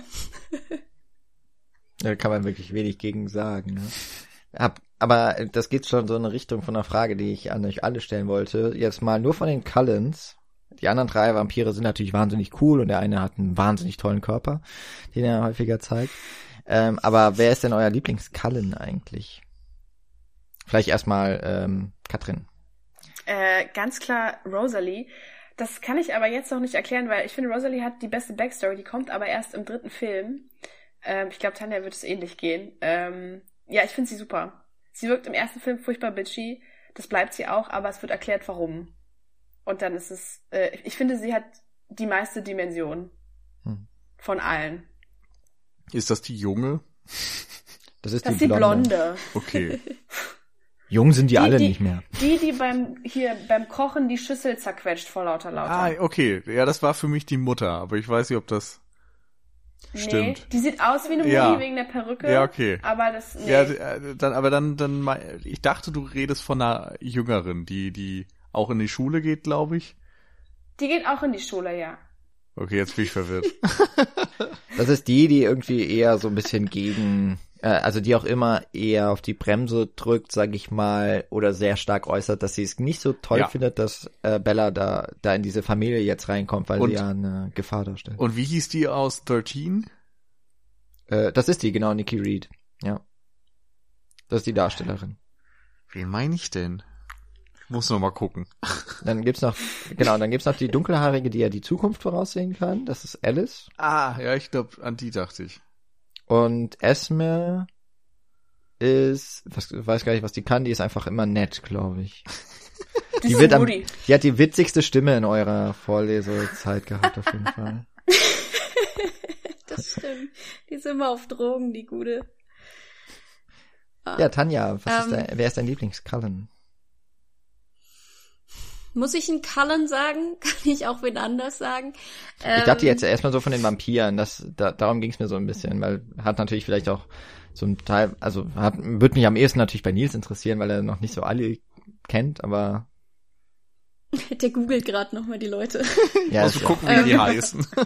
das ist in Ordnung. Ich find's schwierig, weil von den, von den Backstories her finde ich auch Jasper unglaublich interessant. Das kommt halt im ersten Teil überhaupt nicht raus. Und es wird auch erst später, so im dritten wird er dann irgendwann mal kurz cool. Wo man so denkt, ah, okay, du hast, du hast auch Persönlichkeit, nice. Aber generell finde ich ihn von den Fähigkeiten her und von, von seiner Backstory her relativ, in, im Endeffekt sind alle, ausnahmslos alle interessanter als die ganze Edward Bella Geschichte. Also ich glaube, wenn wir irgendeine Story Hm. außer die diese Hauptstory gehört hätten, wäre das so viel interessanter gewesen. Auch Alice hat eine super interessante Backstory. Esma hat eine sehr tragische Backstory. Also da ist echt, da ist viel dahinter. Kurz gesagt, ja, Jasper, Aber es ist eigentlich alles nicht in diesem Film, oder? Ja, genau, ja. Weil Nee. ich müsste jetzt wirklich, wenn ich, wenn ich die Frage beantworten muss, dann würde ich halt krass nach Optik und vielleicht einer Highlight-Szene gehen. So, also ich äh, war im Grunde bei Mhm. Rosalie genau wegen dieser Salatschüssel, weil ich das irgendwie ganz witzig fand. Was sagt man da sonst? Keine Ahnung. So der mit den schönen Haaren oder äh, weiß ich nicht. da ist ja nicht so viel. Die sind halt irgendwie da. Dr. Daddy ist noch da. Ja, ich meine, es fängt schon damit an, dass ich vergessen habe, wie der, der Emmett, dessen Namen habe ich jetzt schon wieder vergessen zum Beispiel, der ist auch The irgendwie- Body. Ja. Äh, der, der ist auch mit einem Bild, glaube ich, aus Sparta oder so auf der IMDb verlinkt. Im ersten Teil finde ich Alice irgendwie dann noch am, am besten von den Cullens. Zum einen kommt bei ihr schon ihre Fähigkeit irgendwie am stärksten zum Tragen. Ich meine, Edwards Fähigkeit ist eigentlich auch ziemlich cool, aber die spielt hier im ersten Teil eigentlich noch keine Rolle, außer dass er sagt, ich kann von allen Leuten Gedanken lesen, aber alle Gedanken, die er liest, sind so mega obvious. Und denkst, wow, toll, ja, du siehst, dass Leute, dass die, die vier äh, halbstarken oder naja, auch schon etwas älteren der äh, Bella auflauern, nachdem sie aus dem Buchladen kommt, was die im Schilde geführt haben. Ja, super, dafür muss ich keine Superheldenfähigkeit haben. Aber im weiteren Verlauf vom, von der Saga finde ich, glaube ich, Jasper eigentlich auch am coolsten. Und ich finde, zumindest wird so ein bisschen angeteasert auch, dass er ja schon so ein badass Guy ist. Ne? Er ist halt total, äh, ist ja sehr ruhig, Mhm. äh, ist gar nicht so drin, aber er ist ja derjenige, der irgendwie auch sagt, wie man diesen, dass man jetzt diesen Vampir da erlegen muss, den, den, ähm, wie heißt er? Den James. Ja, James, genau, den sie am Ende töten. Und er erzählt ja auch, was sie machen müssen. Kopf abreißen und so. Und wir brauchen Holz und Feuer und ich weiß schon, wie das geht. Und das wird nicht so leicht bei dem. Also da wird schon, da wird das so ein bisschen angeteasert, aber es ist ja generell, Twilight ist jetzt nicht so die Gewaltfantasie. äh, auch im Oh. späteren Verlauf nicht. Aber hätte durchaus das Zeug dazu. Weil es hat ja diese ganzen Figuren, diese, die eigentlich so aus diesen Geschichten stammen, in denen, denen das durchaus immer wieder Thema ist. in den Rückblenden oder in diesen eingesprengselten Szenen, wo es um die Mordopfer von den bösen Vampiren da geht, da finde ich, merkt man auch immer so einen gewissen Horroreinfluss. Da habe ich schon immer den Eindruck gehabt, das könnte jetzt irgendwie fies und blutig werden, aber die schneiden natürlich dann immer weg, bevor da was wirklich Gemeines, Brutales passiert. Ist ja auch klar Mhm. bei so einem Film. Ja, aber es ist auch nicht so, dass das Kopfkino dann so, wo man dann denken würde, oh, der schneidet jetzt weg, aber eigentlich sehe ich schon, dass es ganz schön fies, was so jetzt passiert. Das ist schon, es ist halt eine andere Zielgruppe in dem Sinne, ne? Es ist schon wirklich eher auch an, also wahrscheinlich auch noch jünger als 14-Jährige und jetzt mal auch ganz abgesehen davon, ob es jetzt Mädchen oder Jungen sind, da merkt man schon, dass der Film da einfach nicht so den Wert drauf legt, aber dass er durchaus so die, mit dem, was halt Vampire eigentlich so im der Popkultur sind, dass es halt doch eher Monster sind, das will er schon irgendwie auch noch mit reinbringen. Mm. Und nicht nur dieses romantische Vegetarier-Vampire, die nur Tiere essen, aber es ist nicht so geil wie Menschen. Also liebe Veganer, was ihr euch entgehen lasst im echten Leben, das ist, äh, ist vielleicht meine Lieblings äh, nervige ähm, nerviges Thema in diesem Film. Nervigste Moral. Eigentlich ist Fleischessen voll geil. Er, er sagt, glaube ich, irgendwann, äh, mein Lebensstil ist wie ein Mensch, der sich ein Leben lang nur von Tofu erinner, äh, ernährt. Und du denkst dir so, ja, ist jetzt eigentlich schon auch okay so. Also ja, gibt kann man schon ziemlich nice zubereiten. Mhm. Und ja, Aber vor allem, okay, du hast die Wahl zwischen, naja, das ganze Leben halt Tofu essen oder Menschen umbringen. So. Ja. Naja, aber Tofu ist halt irgendwie nicht geil. Dann, dann bring ich lieber doch vielleicht ein paar Menschen um. Ich meine, müsst du verstehen, schmeckt halt irgendwie ein bisschen langweilig auf die Dauer. Ja. Ey, für Tofu werden so viele Wälder abgeholzt. also, Ja, und wo soll er dann noch hochspringen mit Bella Huckepack und so? Die Erzählweise, hattet ihr auch schon gesagt, wie äh, Voice-Over Wir haben ja äh, innerer Monolog. Ich habe mir schon gedacht, dass das etwas ist, was aus dem Buch sehr stark kommt. Ich finde, das ist die schlimmste Art von Voice-Over, die es gibt in Filmen, weil auch hier es nicht über das Gezeigte hinausgeht und ganz häufig auch noch einfach wiederholend ist. Also, nee, am besten finde ich wirklich das, wo sie so aufzählt, so die drei Sachen, die sie heute gelernt hat. Edward ist ein Vampir. Ja, danke, das haben wir eben gesehen. Das ist klar. Das zweite, er hat voll oder? Dass es irgendwie von ihm aus gesehen so gefährlich ist. Und ich liebe ihn trotzdem. Und zwar für immer, auf ewig. Und ich denke so, ja, also, ja, habe ich verstanden. Warum sagst du mir das Film? Es ist schon, ist schon genau so. Aber es ist halt auch wieder genau aus dem Buch rausgeklaut. Also das ist ein Originalzitat. Ich glaube, das musste einfach rein, weil es so ikonisch auch war. Ich glaube, das wurde, das wurde überall haben, haben die kleinen Mädchen das irgendwo hingeschrieben und so weiter. Also ich glaube, das war schon ein richtiges Ding, deswegen musste das in den Film. Aber ja, ich finde es tatsächlich spannend, dass der erste Film ein bisschen wie ein Horrorfilm anfängt. Ja, dieses, dieses Voice-Over, aber also äh, sie sagt ja auch, ich habe mir immer vorgestellt, wie ich sterben würde oder sowas, ne?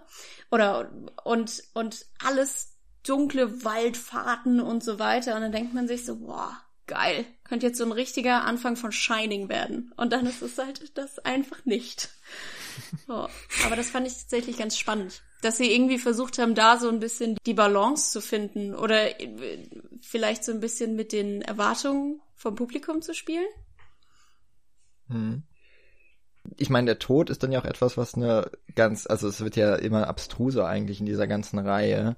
Aber das ist vielleicht auch das, was einmal jetzt auch von dieser Vampirseite aus gesehen echt mal eine, würde ich schon sagen, eine Bereicherung ist, wobei man es auch schon gesehen hat vor. Ich meine, ein Interview mit einem Vampir geht es ja auch insbesondere in der Figur von Brad Pitt darum, dass er überhaupt keine Lust hat, Vampir zu sein.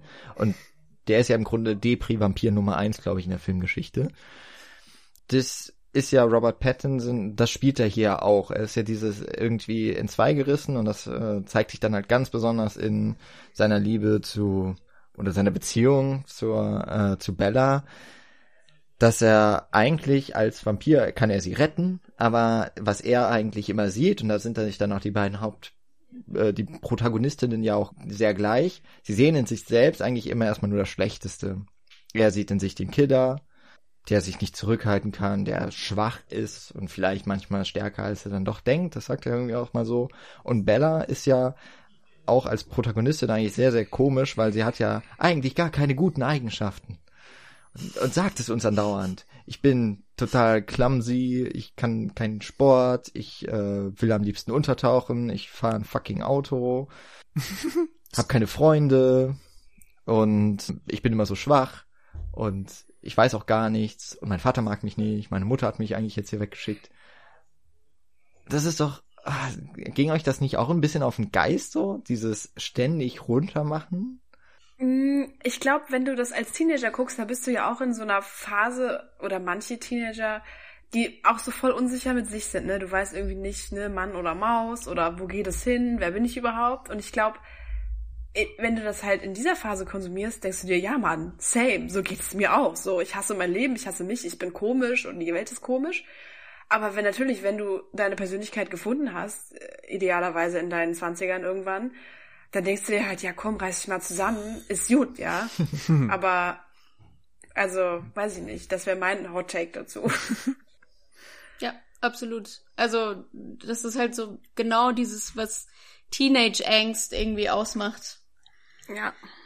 Von daher glaube ich echt, dass sich da viele, viele Teenager mit identifizieren konnten und das dann gar nicht so negativ gesehen haben, sondern dass man dann halt gesehen hat, man sieht sich selbst als so negativ und alles ist blöd, aber trotzdem wollen alle Leute mit ihr befreundet sein und die Jungs stehen alle auf sie und dann kriegt sie auch noch den heißesten Boyfriend.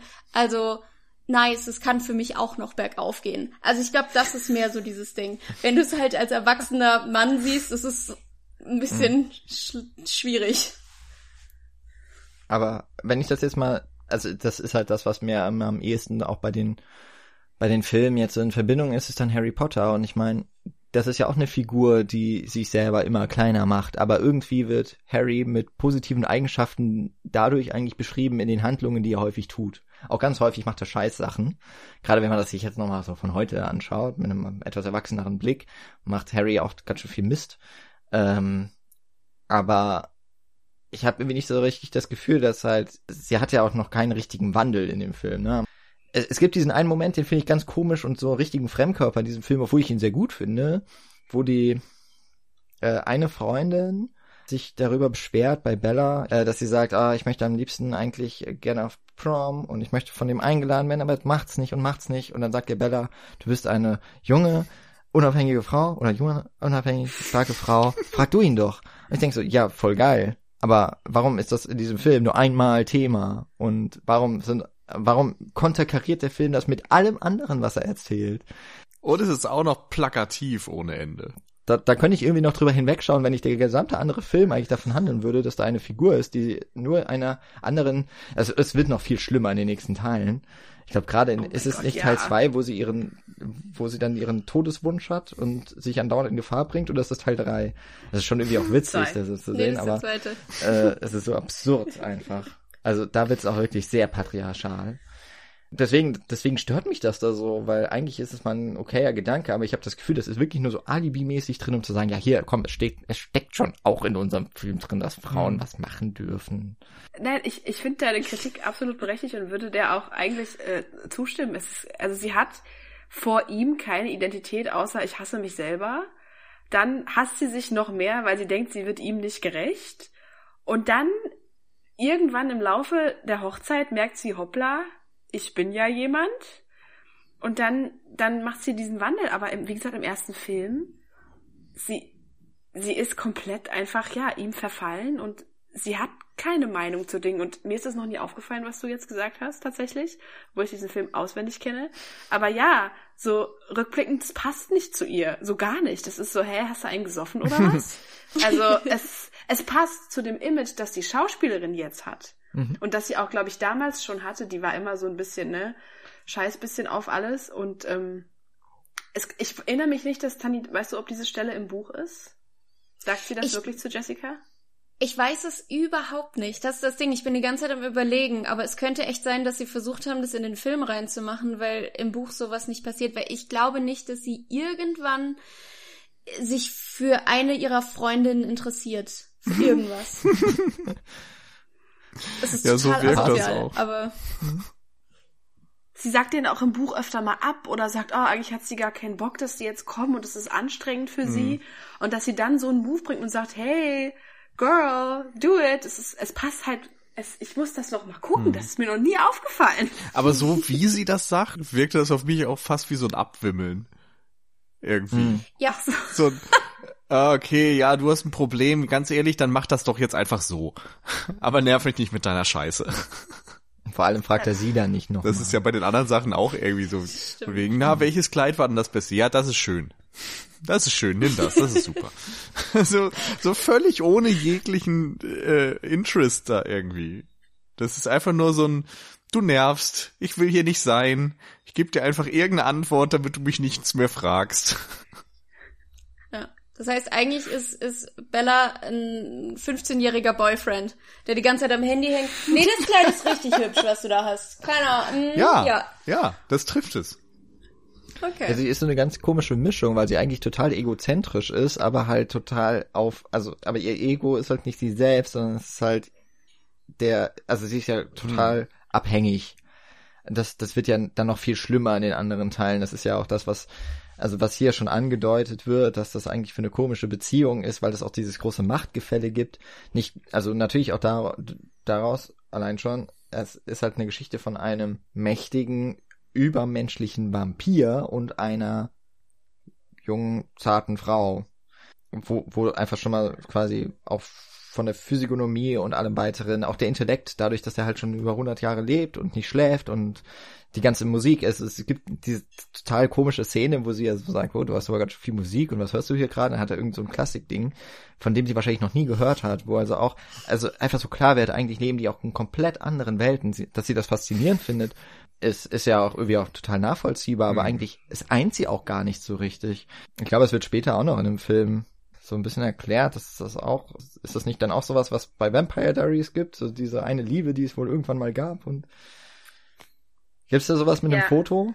Ja, habe ich, oder Gemälde? Einem Es gibt, in Vampire Diaries gibt es äh, Catherine. Und in, soll ich Vampire Diaries einmal aufdrücken oder soll ich einfach nur so grob abreißen?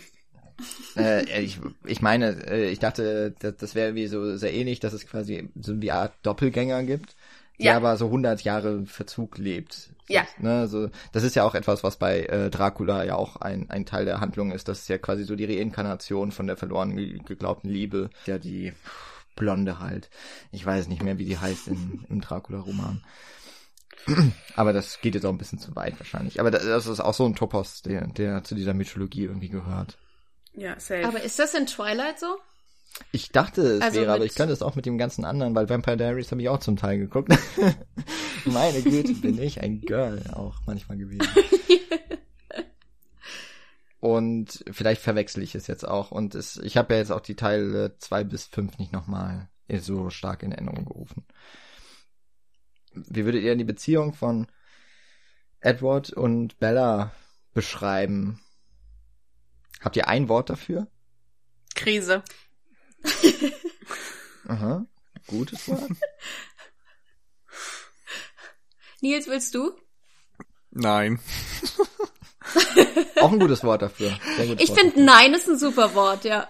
Das passt. Okay, Äh, dann bleibe ich dabei. toxisch, würde ich sagen. Dann nehme ich Ungleichgewicht, das ist ein schönes Wort. Es gibt zweimal ja die Szene, das erste Mal, wo, wo sie dann ja auch dann aufwacht und sagt, "Ach, das war die erste Nacht, in der ich von Edward geträumt habe. Ja, haben wir gemerkt. Auch da wieder so, Captain Obvious schlägt zu. Dann ja noch einmal, wo sie aufwacht, das ist dann ja auch die erste Kussszene, wo er in ihrem Schlafzimmer ist und sie beobachtet und ihr einfach sagt, ja, ich mach das schon häufiger. Und ich sehe gern, wie du schläfst. Und sie findet das gut. Ja. Schon, Also es ist nochmal, es ist noch mal so ein richtig großer Schritt Mhm. zu dem, was es ja häufiger gibt, so, auch gerade, ne, ich gibt's ja häufiger in so Geschichten, dass die eine Person der anderen beim Schlafen zuguckt, aber das ist dann auch häufig eher so, die sind schon ein Paar, aber trotzdem ist es dann irgendwie häufig so der Mann, der so äh, schon auf der Seite liegt und so die Frau anguckt. Und man denkt, irgendwie ist das total crazy. Und warum? Warum schläfst du nicht selber oder liest eine Zeitung in der Zwischenzeit, ja? Also ist doch irgendwie totales, also man, jeder kennt das doch über die Schulter geguckt zu bekommen und da fühlt sich doch keiner irgendwie gut bei und könnte dabei besser arbeiten, zum Beispiel. Der Punkt ist halt, dass er sie die ganze Zeit beobachtet, obwohl die, ihre Beziehung tagsüber noch nicht auf diesem Level ist. Dass sie in irgendeiner Weise ähm, das okay finden könnte, dass er überhaupt in ihrem Personal Space ist, sag ich mal. Also sie hat ihn auch noch nicht zu sich eingeladen und sowas. Sie weiß wahrscheinlich gar nicht, dass er weiß, wo sie wohnt. Und allein diese Sachen sind erstmal unglaublich übergriffig. Ich glaube, das ist sowieso klar.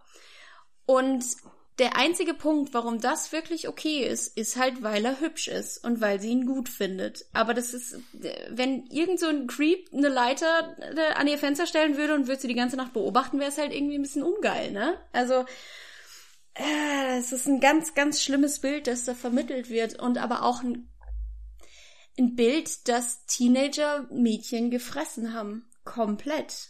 Es war immer dieses, oh, es wäre voll schön, wenn der Edward auch bei mir im Zimmer wäre und mich angucken würde. Ja, fändest du nicht mehr so geil, Tiffany, wenn du da mit offenem Mund liegst und schnarchst und äh, pupst oder sowas. Dann fändest du es nicht mehr so geil. Es ist dieses sehr, sehr seltsam romantische Vorstellung, die aber so überhaupt keinen es ist, es ist alles Fantasie, weil sowas würde niemals in Wirklichkeit, sowas könnte nicht in Wirklichkeit passieren, sowas würde nicht in, ich weiß es nicht. Ich verrenne mich hier gerade in Punkt, ich find's ganz hm. schlimm. Ist es nicht so, dass aus einer anderen Fanfiction zu Twilight Fifty Shades of Grey entstanden ist? Yes, das stimmt. Mhm. Du bist ja richtig im Bilde. Auf jeden Fall. das hat nee, mir nämlich alles gefressen. Ich finde, das passt halt also ich, den habe ich auch nicht gesehen und nicht gelesen, muss ich dazu sagen, aber äh, allein diese Story, ne, dass es da eine tatsächliche BDSM-Beziehung ist, dass es irgendwie um Machtgefälle geht und dass er halt der krasse Typ ist, der sie dominiert und so weiter genau das findest du hier halt in so Form von so einer süßen, netten Teenie-Romanze und ich glaube, das macht es so perfide. Also bei Fifty Shades ist es halt irgendwie offensichtlich zumindest und das kannst du dann immer noch irgendwie bewerten. Ich weiß nicht, wie es in dem Film äh, umgesetzt wird, aber da sind es halt einfach zumindest so von dem, was ich glaube zu wissen, zwei erwachsene Menschen, die sich da einfach drauf einlassen und insofern irgendwie klar darüber sind, hoffentlich, äh, was sie wollen. Und dann hat es halt eine völlig andere Dimension, als wenn so dieses unschuldige, oh, ich bin ein Teenie-Mädchen und ich verliebe mich zum ersten Mal. Und äh, gleichzeitig propagiert es halt so ein krasses Gefälle und dass es normal ist, da irgendwie einen Typen zu haben, der so äh, doch ziemlich übergriffig ist und sich merkwürdig verhält und so weiter. Und nein, das ist total romantisch, wenn das so ist und so. Also schwierig. Hm. Spätestens denke ich mit Me Too hat das doch jegliche Romantik verloren, oder? Weil das ist doch so wirklich dieses ja, tatsächlich, es, also es ist noch nicht ganz so übergriffig, weil es vermeintlich harmlos wirkt. Aber eigentlich ist das eines dieser Elemente, eine dieser Erzählungen und Situationen, die es halt irgendwie okayer machen oder die einfach dazu beitragen, dass man so wegguckt von diesen Sachen, von diesem Alltagsmachtspielen, ja, diesem Alltagssexismus eigentlich. Und ich glaube ja, dass das auch so gemeint ist, dass das von Edward macht das nicht aus übergriffigen Gedanken. Und Bella, es trifft halt hier in dem Fall dann auch quasi ihren Träumen. Also es, es passt halt zusammen, aber dadurch, dass das hier so unisono als okay gezeigt wird oder vielleicht sogar als romantisch, ist es halt wahnsinnig problematisch eigentlich. Und das immer wieder abbilden von solchen gefühlten Normal Normalsein und dass es dann nicht so diesen Gegenpol dazu gibt. Das hat da irgendwie wahrscheinlich alles so ein bisschen dazu beigetragen, dass, es, dass man halt auch lange wegguckt. Und hier haben wir es ja tatsächlich mit einer Autorin zu tun, dann einer Drehbuchautorin, die es nochmal adaptiert hat und einer Regisseurin, die es umsetzt und es ist trotzdem drin. Also ob das jetzt dann so weitreichend ist oder ob man dann da, also dadurch wird es irgendwie für mich auch nicht besser. Und dadurch finde ich, ist es auch nicht entschuldigt, dass man eigentlich diese Male Fantasy, die es dann doch eigentlich hauptsächlich ist, also ja tatsächlich auch der Male Gaze quasi ist, ist äh, ganz klar hier, wer, wer die Macht hat, auch im Blick. Puh, das ist schon auch nochmal so ein Zeichen seiner Zeit. Ich glaube nicht, dass das heute noch so gemacht werden würde. Das wollte ich auch gerade sagen. Ich glaube, das würde heute nicht funktionieren. Das würde, das würde zu Tode in den Boden gestampft werden, auf jeden Fall. Aber äh, ich vermute auch, dass ähm, Stephanie Meyer ist ja äh, Mormonin. Ich kenne mich jetzt mit der mormonischen Religion nicht fürchterlich aus und ich möchte keinen MormonInnen hier auf die Füße treten. Äh, oder wobei, möchte ich das? Keine Ahnung. Aber das ist ja schon, die ist ja schon eher konservativ ich glaube einfach, dass das halt die Buchvorlage war. Dass damit musste diese Drehbuchautorin, diese arme Tante halt arbeiten. Aber Stephanie Meyer ist halt einfach wirklich hart konservativ. Und ich glaube einfach, dass, sie hat mal gesagt, dass Bella teilweise autobiografisch ist. Mhm. Und ich glaube einfach, oder das ganze Buch, weil sie hat, glaube ich, irgendwie von Edward irgendwie geträumt und so, dass sie auf einem Traum von ihr, was das Ganze mhm. noch irgendwie abstruser macht. Und dass einfach das zur damaligen Zeit ihr Männerbild auch einfach war, was ein Mann machen soll darf. Und dass das okay ist, so. Also, vielleicht muss man das, eigentlich ist das ja, ist das schon religiöse Propaganda? Kann man so weit gehen? Ähm, weil sie verkauft einem ja wirklich diese, dieses Modell und es ist ja eigentlich, es geht gar nicht so, weißt du? Mhm. Das wird ja im Verlauf der, der weiteren Teile eigentlich noch stärker, ne, weil es ja auch immer wieder, ja. also es geht ja auch, auch im ersten Teil, es geht ja auch schon um Verlangen ganz stark und dass ja sogar in diesem Fall die, die Frau, die, das Mädchen, muss man eigentlich eher sagen, in der Beziehung, diejenige ist, die eher die Initiative ergreifen möchte. Und tatsächlich ja ist der, der Junge ist, wobei er ist ja 119. Ist auf einer ganz anderen Weise nochmal problematisch natürlich, ja. Der da so eher auf der Bremse drückt. Also, ne, da geht's ja auch die Hochzeit und das erste Mal. So, das ist ja immer wieder Thema ich meine, es ist ja auch sehr stark angelehnt in halt dieser Vampir-Thematik. Das wird ja dann immer noch stärker. So dieses, das, was ja eigentlich auch, sag ich mal, das, das Sex, dieses, diese sexy Sache an Vampiren, das ist ja auch dieses Lustvolle, hat mir schon mal gesagt. Aber dass das hier auch tatsächlich das Problematische ist. So von wegen, ja, die Lust wird so stark, dass quasi das Tier in ihm zu stark wird, dass er sich nicht mehr zurückhalten kann also es, es passt irgendwie, also ne, wenn man das dann einfach mal nur so sieht in diesem in diesem Fantasy-Gedanken, denkt man, mhm. ja okay, ist irgendwie alles schon ganz gut durchdacht, aber mit diesem äh, Hintergrund, den das dann hat, ist er vielleicht auch wieder so ein bisschen problematisch. ja, safe. Total, aber ich meine, du hast auch irgendwo so eine, du hast einmal diese diesen Male Gaze und diese Male Fantasy, aber ich glaube, du hast auch eine Female Fantasy, eine ganz kranke, aber oder nein, nicht krank. Wir wollen nicht werten, aber im Endeffekt, ähm, dass sie wird zum Objekt der Begierde. Das ist ja das, was sie auch will in dem Moment. Dann ist es dieses ähm, voyeuristische, dass sie nicht weiß, sie wird beobachtet. Und du hast trotzdem diesen ehrenwerten Charakter von Edward, weil er dann so als konservativer, guter junger Mann aus den 1920ern, reagiert er ja nicht so, wie Leute in unserem Alter so reagieren würden, sondern er ist halt einfach, er schaut sich das an, er genießt und schweigt und dann geht er wieder weg. So. Ich glaube, das spielt so ein bisschen mit, dass es das Ganze nicht weniger toxisch macht, ne, müssen wir, glaube ich, nicht sagen. Aber was mich auch interessiert jetzt neben der Szene, ähm, wie habt ihr die Szene im Krankenhaus wahrgenommen, wenn sie, also Bella wurde ja fast angefahren von dem Auto und Edward hat sie gerettet und hat das Auto weggestummt und sie hat das ja bemerkt, dass er unmenschliche Kräfte hatte und äh, seine Hand da ins Auto gesteckt hat. Wie bewertet ihr diese Szene, wenn die beiden miteinander reden und sie möchte eine Antwort von ihm haben, warum er das kann? Hm. In dem Moment war das für mich einfach glaube ich, nur dieses Vampir-Ding. So, er will natürlich nicht, dass irgendwer bemerkt, dass er ein Vampir ist, muss das vor der Öffentlichkeit und der Menschheit und so weiter verheimlichen.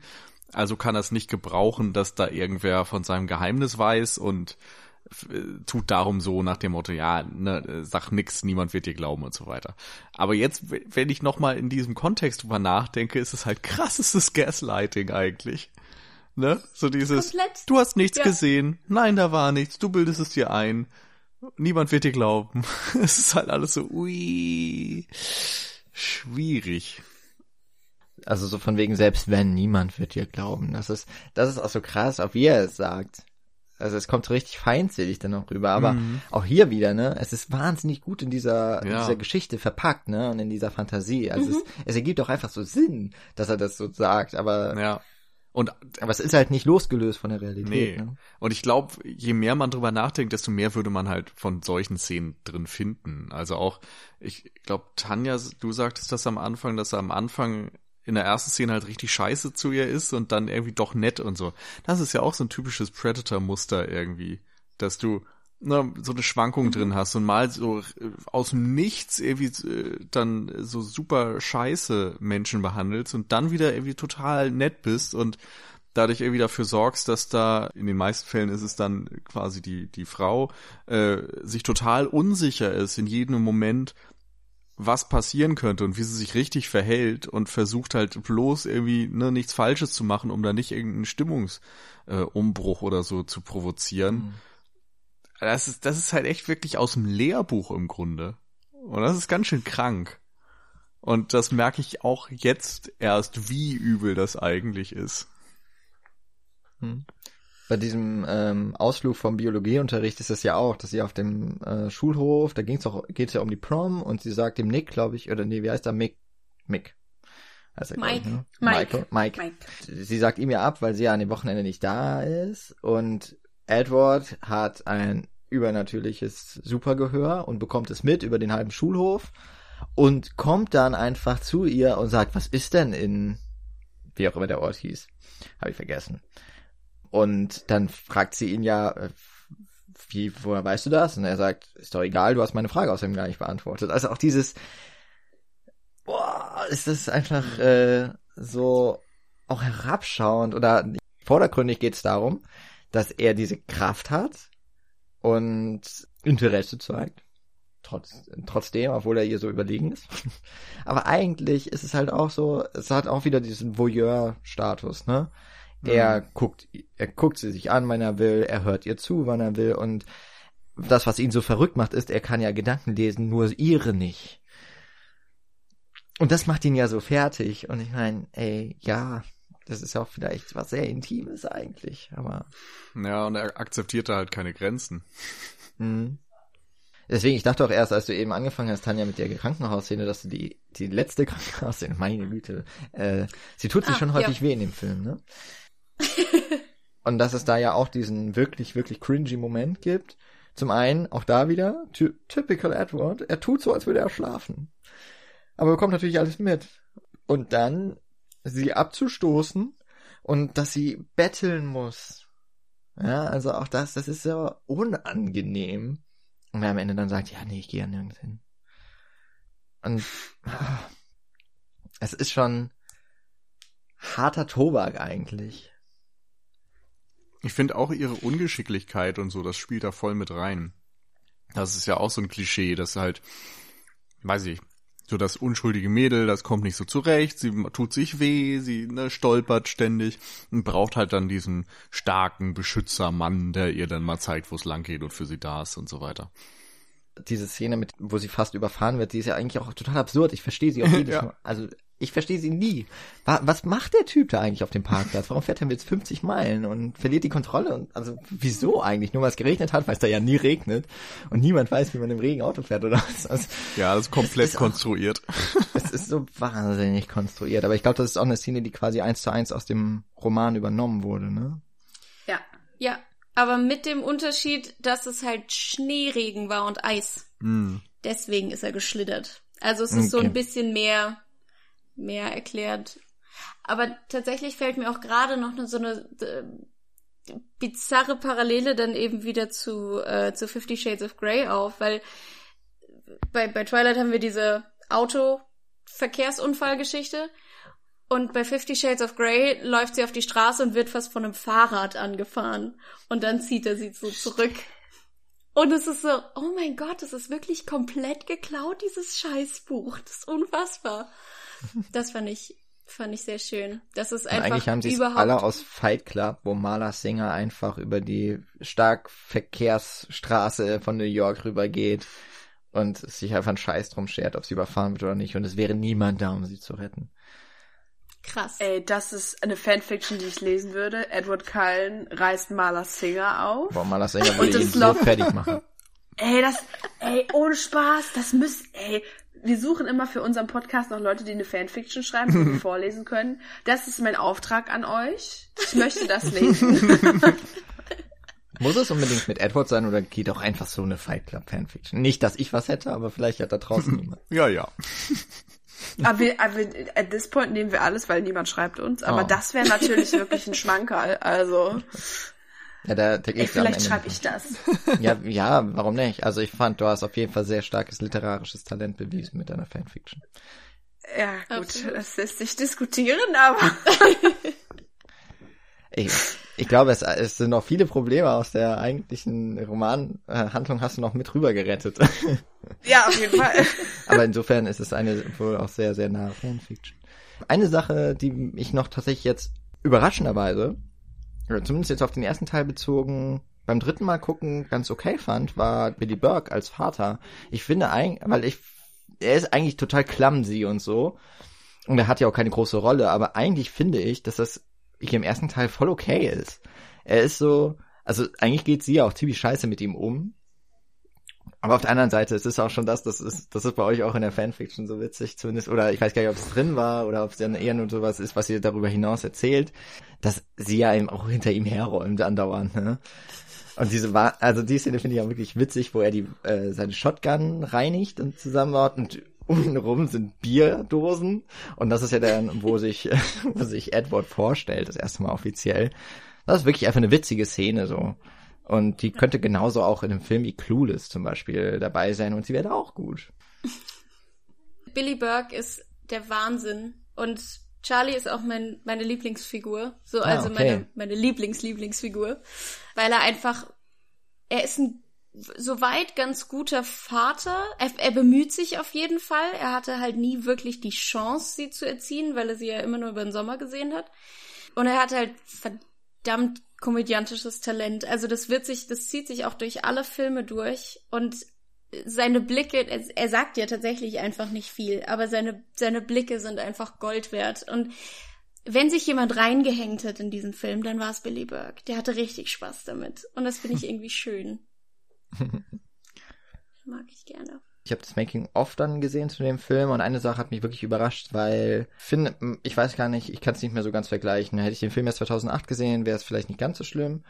Also es ist sicherlich auch dem Budget was geschuldet. Es gibt einiges an CGI und es sieht halt auch wirklich so aus und es sieht nicht alles gut aus. Mit dem Abstand erst recht nicht. Aber ich habe dann das Making of gesehen und die haben ja wirklich so viel wie möglich versucht, wirklich praktisch umzusetzen.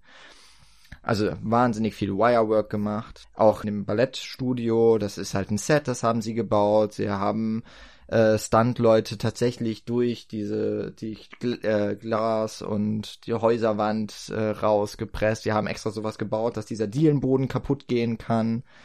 Also das passiert halt auch tatsächlich alles und wie sie diese Baseball-Szene zusammengestellt haben ähm, und das wirklich sehr, sehr mit diesem Compositing dann quasi, dass also diese ganzen Bildebenen da über, übereinander passen. Das ist schon irgendwie ganz gut gemacht. Es kommt hier sehr gut äh, noch sehr dem Film zugute, dass es keine Werwölfe gibt, weil ich finde, die sehen nach wie auch in allen anderen Filmen dann richtig mies aus. Also äh, trotz gestiegenem Budget.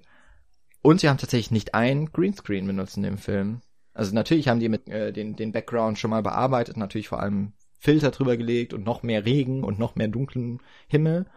Aber sie haben eigentlich alles an Sets, was sie so brauchten, haben sie entweder gebaut oder hatten sie halt wirklich vor Ort irgendwo.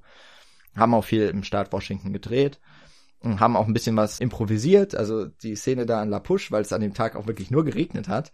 Ich glaube, eigentlich sollte das eine Sonnenszene sein, dass sie da am Strand sind. Und weil es so windig, regnerisch und kalt war, und ihnen wahrscheinlich die Darsteller äh, der Reihe nach Fieber bekommen hätten und Grippe, haben sie dann diese Szene in den Autos gemacht. Dass zumindest ein Teil der Darsteller in den Autos sitzen konnte während der Zeit. Und dafür haben sie halt die Surfer, die vor Ort waren, einfach angesprochen, weil die hatten halt diese Autos. Die hatten, das, das haben sie am Drehort dann quasi da so bestimmt.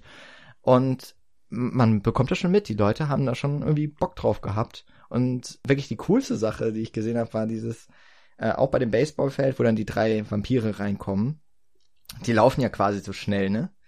Und die haben das auch gemacht, indem sie so einen fahrbaren Untergrund quasi gemacht haben. Der war auch an so einer Kurbel befestigt, die wurde reingefahren. Die sind mit 20 km/h da äh, auf dem Boden langgezogen worden, auf so einem zwei Meter breiten Streifen. Und es sieht schon cool aus. Und ähm, gerade auch der Darsteller von James hat viele seiner Stunts auch selber gemacht. Also wirklich so die Sachen nicht, wo dann wirklich Gefahr war, dass er sich irgendwo in den Kopf stößt oder so einen Riss hat. Hat ja auch ein sehr schönes Gesicht, muss man ja sagen. Und hatte wohl einen anderen Dreh noch zu der gleichen Zeit ungefähr, sehr wenig Drehtage. aber da haben schon auch viele Leute, also insbesondere dann auch, also nicht Robert Pattinson und Kristen Stewart, aber die anderen Cullens vor allem, haben auch viele ihre Stunts selber gemacht und hatten offensichtlich viel Spaß.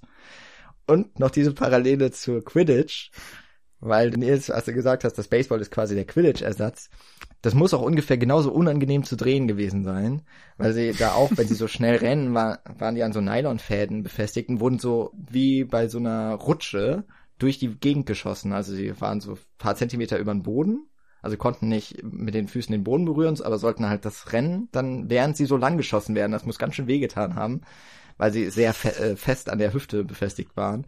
Und das ist ja auch so die Geschichte von Quidditch, dass eigentlich die Darsteller das total unangenehm fanden, weil das überall gezogen hat, insbesondere bei den Jungs, weil da ja auch viel mit Wireworks gemacht wurde und das muss wohl sehr unangenehm gewesen sein und das hat sich hier wohl auch bewahrheitet. Hm. Du klingst wie so ein richtiger Fanboy. Das finde ich richtig schön. Du hattest echt Spaß, oder? Der Film, der Film hat dich so richtig mitgenommen jetzt. Irgendwie auf ganz absurde Art und Weise macht der Film ja auch Spaß.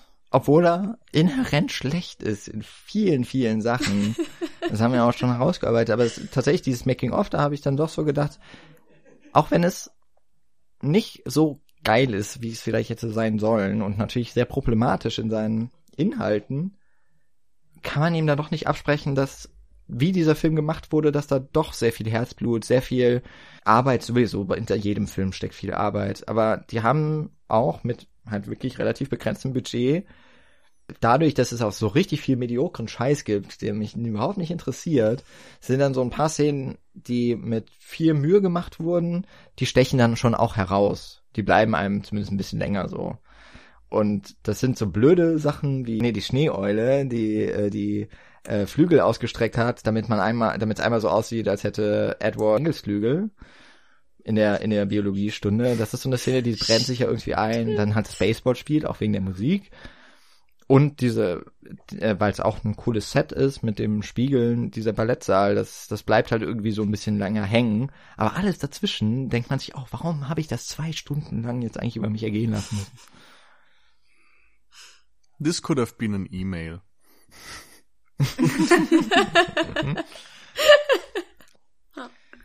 Würdet ihr auch irgendwas so sagen, das macht den Film irgendwie trotzdem sehenswert, obwohl er so problematisch ist? Oder warum sollte man sich Twilight angucken, außer natürlich für so einen wahnsinnig unterhaltsamen Podcast mit tollen Menschen? Oh. also, ich finde, man kann auch durchs Leben gehen, ohne diese Filme gesehen zu haben. Man hat nichts verpasst, wie bei Herr der Ringe. So, Herr der Ringe musst du schon gesehen haben. Aber, also, ich weiß, mir fällt kein guter Grund ein, warum man diesen Film gucken sollte. Man, was man machen sollte, ist die Soundtracks hören, weil die sind tatsächlich bis zum Ende alle gut. Also, wenn man so Musik mag. Aber ich finde, die sind wirklich gut ausgesucht. Deswegen würde ich die Filme gucken, weil man die Soundtracks dabei hört. Aber man kann auch mal die Musik hören. Geht ein bisschen schneller. Ne? Ja. ja. Wenn man unbedingt wissen möchte, ob Bella eine Persönlichkeit bekommt, dann lohnt es sich, weiter zu gucken. Und es gibt, im Endeffekt sind alle anderen Beziehungen besser. Also man kriegt später mit, dass Jasper und Alice eine ganz süße Beziehung haben. Dann die zwischen äh, Emmett und Rosalie ist auch sehr schön. Also vielleicht, wenn man ja, wenn man andere Figuren. Nee, nee, es gibt keinen richtigen Grund, das weiter zu gucken. Gott, nee, es tut mir wahnsinnig leid. Es war mir von Anfang an klar, dass wir dich hier auf so ein Himmelfahrtskommando schicken, indem du diesen Film jetzt tatsächlich mal sehen musst. Oder das dann tatsächlich gemacht hast. Aber wir können dir selbst nach jetzt äh, knapp zwei Stunden Podcast keinen guten Grund nennen, warum du das eigentlich gemacht hast. das scheint mir auch so. Ich glaube, äh, ich konnte jetzt zumindest so mein popkulturelles Interesse stillen. So, man man hat es jetzt mal gesehen, man weiß, äh, worum es geht und und warum das irgendwie so ein großes Ding geworden ist oder vielleicht auch nicht, aber äh, ich konnte mir jetzt zumindest ein Bild machen. Das ist doch was wert. Aber würdest du jetzt sagen, es gäbe jetzt noch so irgendeinen Grund für dich, warum du sagen würdest, mich würde jetzt schon noch interessieren, wie diese gesamte Erzählung ausgeht? Also ich würde mir vielleicht mal einen Wikipedia-Artikel durchlesen. so eine Handlungszusammenfassung, das schon. Und ja, so ein Stück weit, wie ich gerade eben sagte, ich würde mir schon irgendwie so ein Zusammenschnitt, so ein Twilight Supercut, gibt mir irgendwie in 20 Minuten alle fünf Filme, so. Einmal, einmal kurz so ein YouTube-Video, das würde ich mir vielleicht angucken, einfach aus Interesse oder, oder um dann halt sagen zu können, so ich habe irgendwie jetzt das Wissen, wie es ausgeht und ich habe vielleicht so ein kleines bisschen Bilder dann noch dazu. Aber ansonsten ist mein Interesse einfach nicht groß genug. Aber ich muss auch gleichzeitig sagen, ich fand das jetzt auch wirklich nicht katastrophal schlimm und schlechtester Film aller Zeiten. Es ist halt nur nee, einfach ja. Äh, einerseits überhaupt nicht für mich gemacht. Ich bin absolut nicht die Zielgruppe, das war mir aber auch schon vorher klar.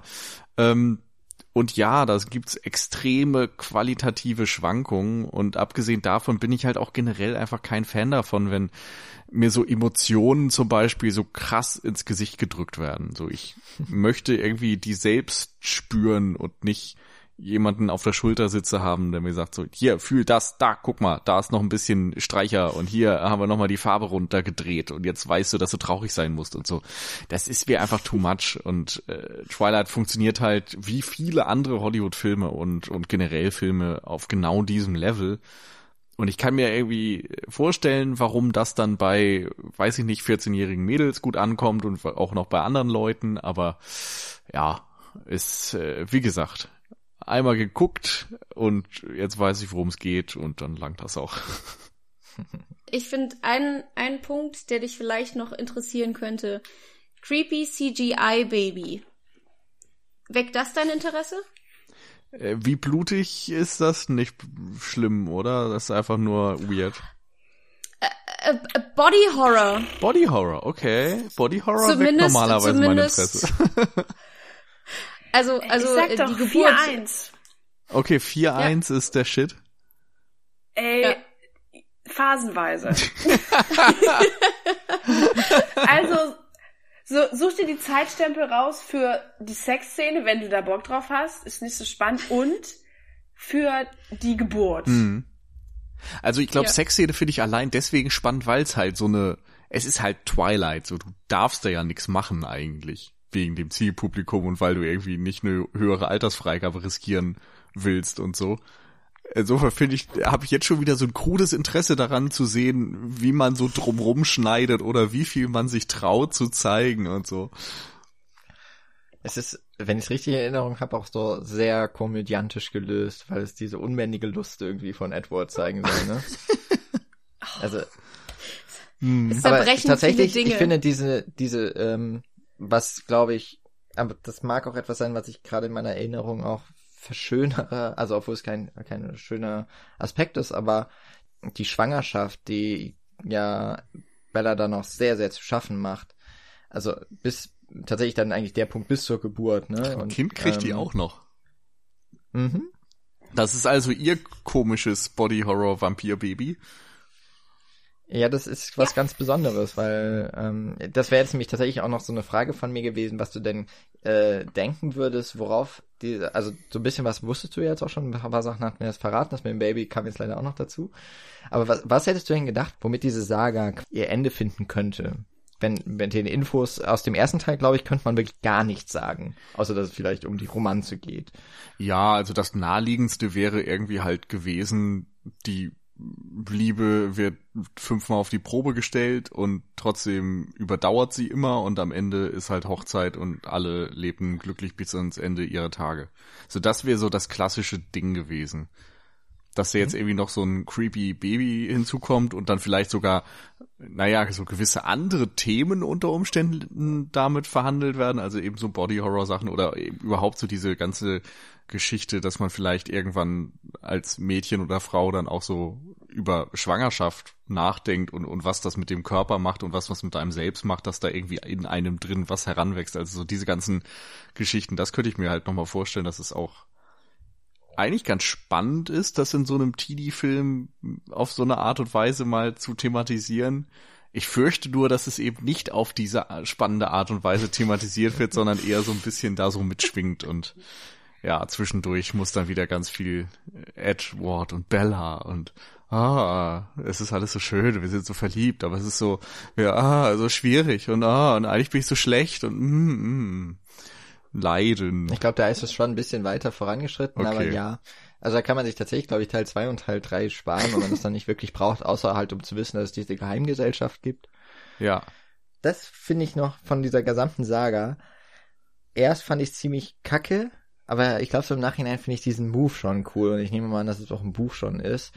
Das ist halt am Ende dieses, des zweiten Teils des vierten Films, also 4.2, ne, das ist dann das, das Finale von, von Teil 5, dass es da ähm, eine große Schlacht gibt, auf die man dann auch eigentlich äh, sehr viele Filme, war eigentlich klar, ich glaube ab dem zweiten ist klar, dass es irgendwann zu dieser Auseinandersetzung kommen wird, dass das dann kommt.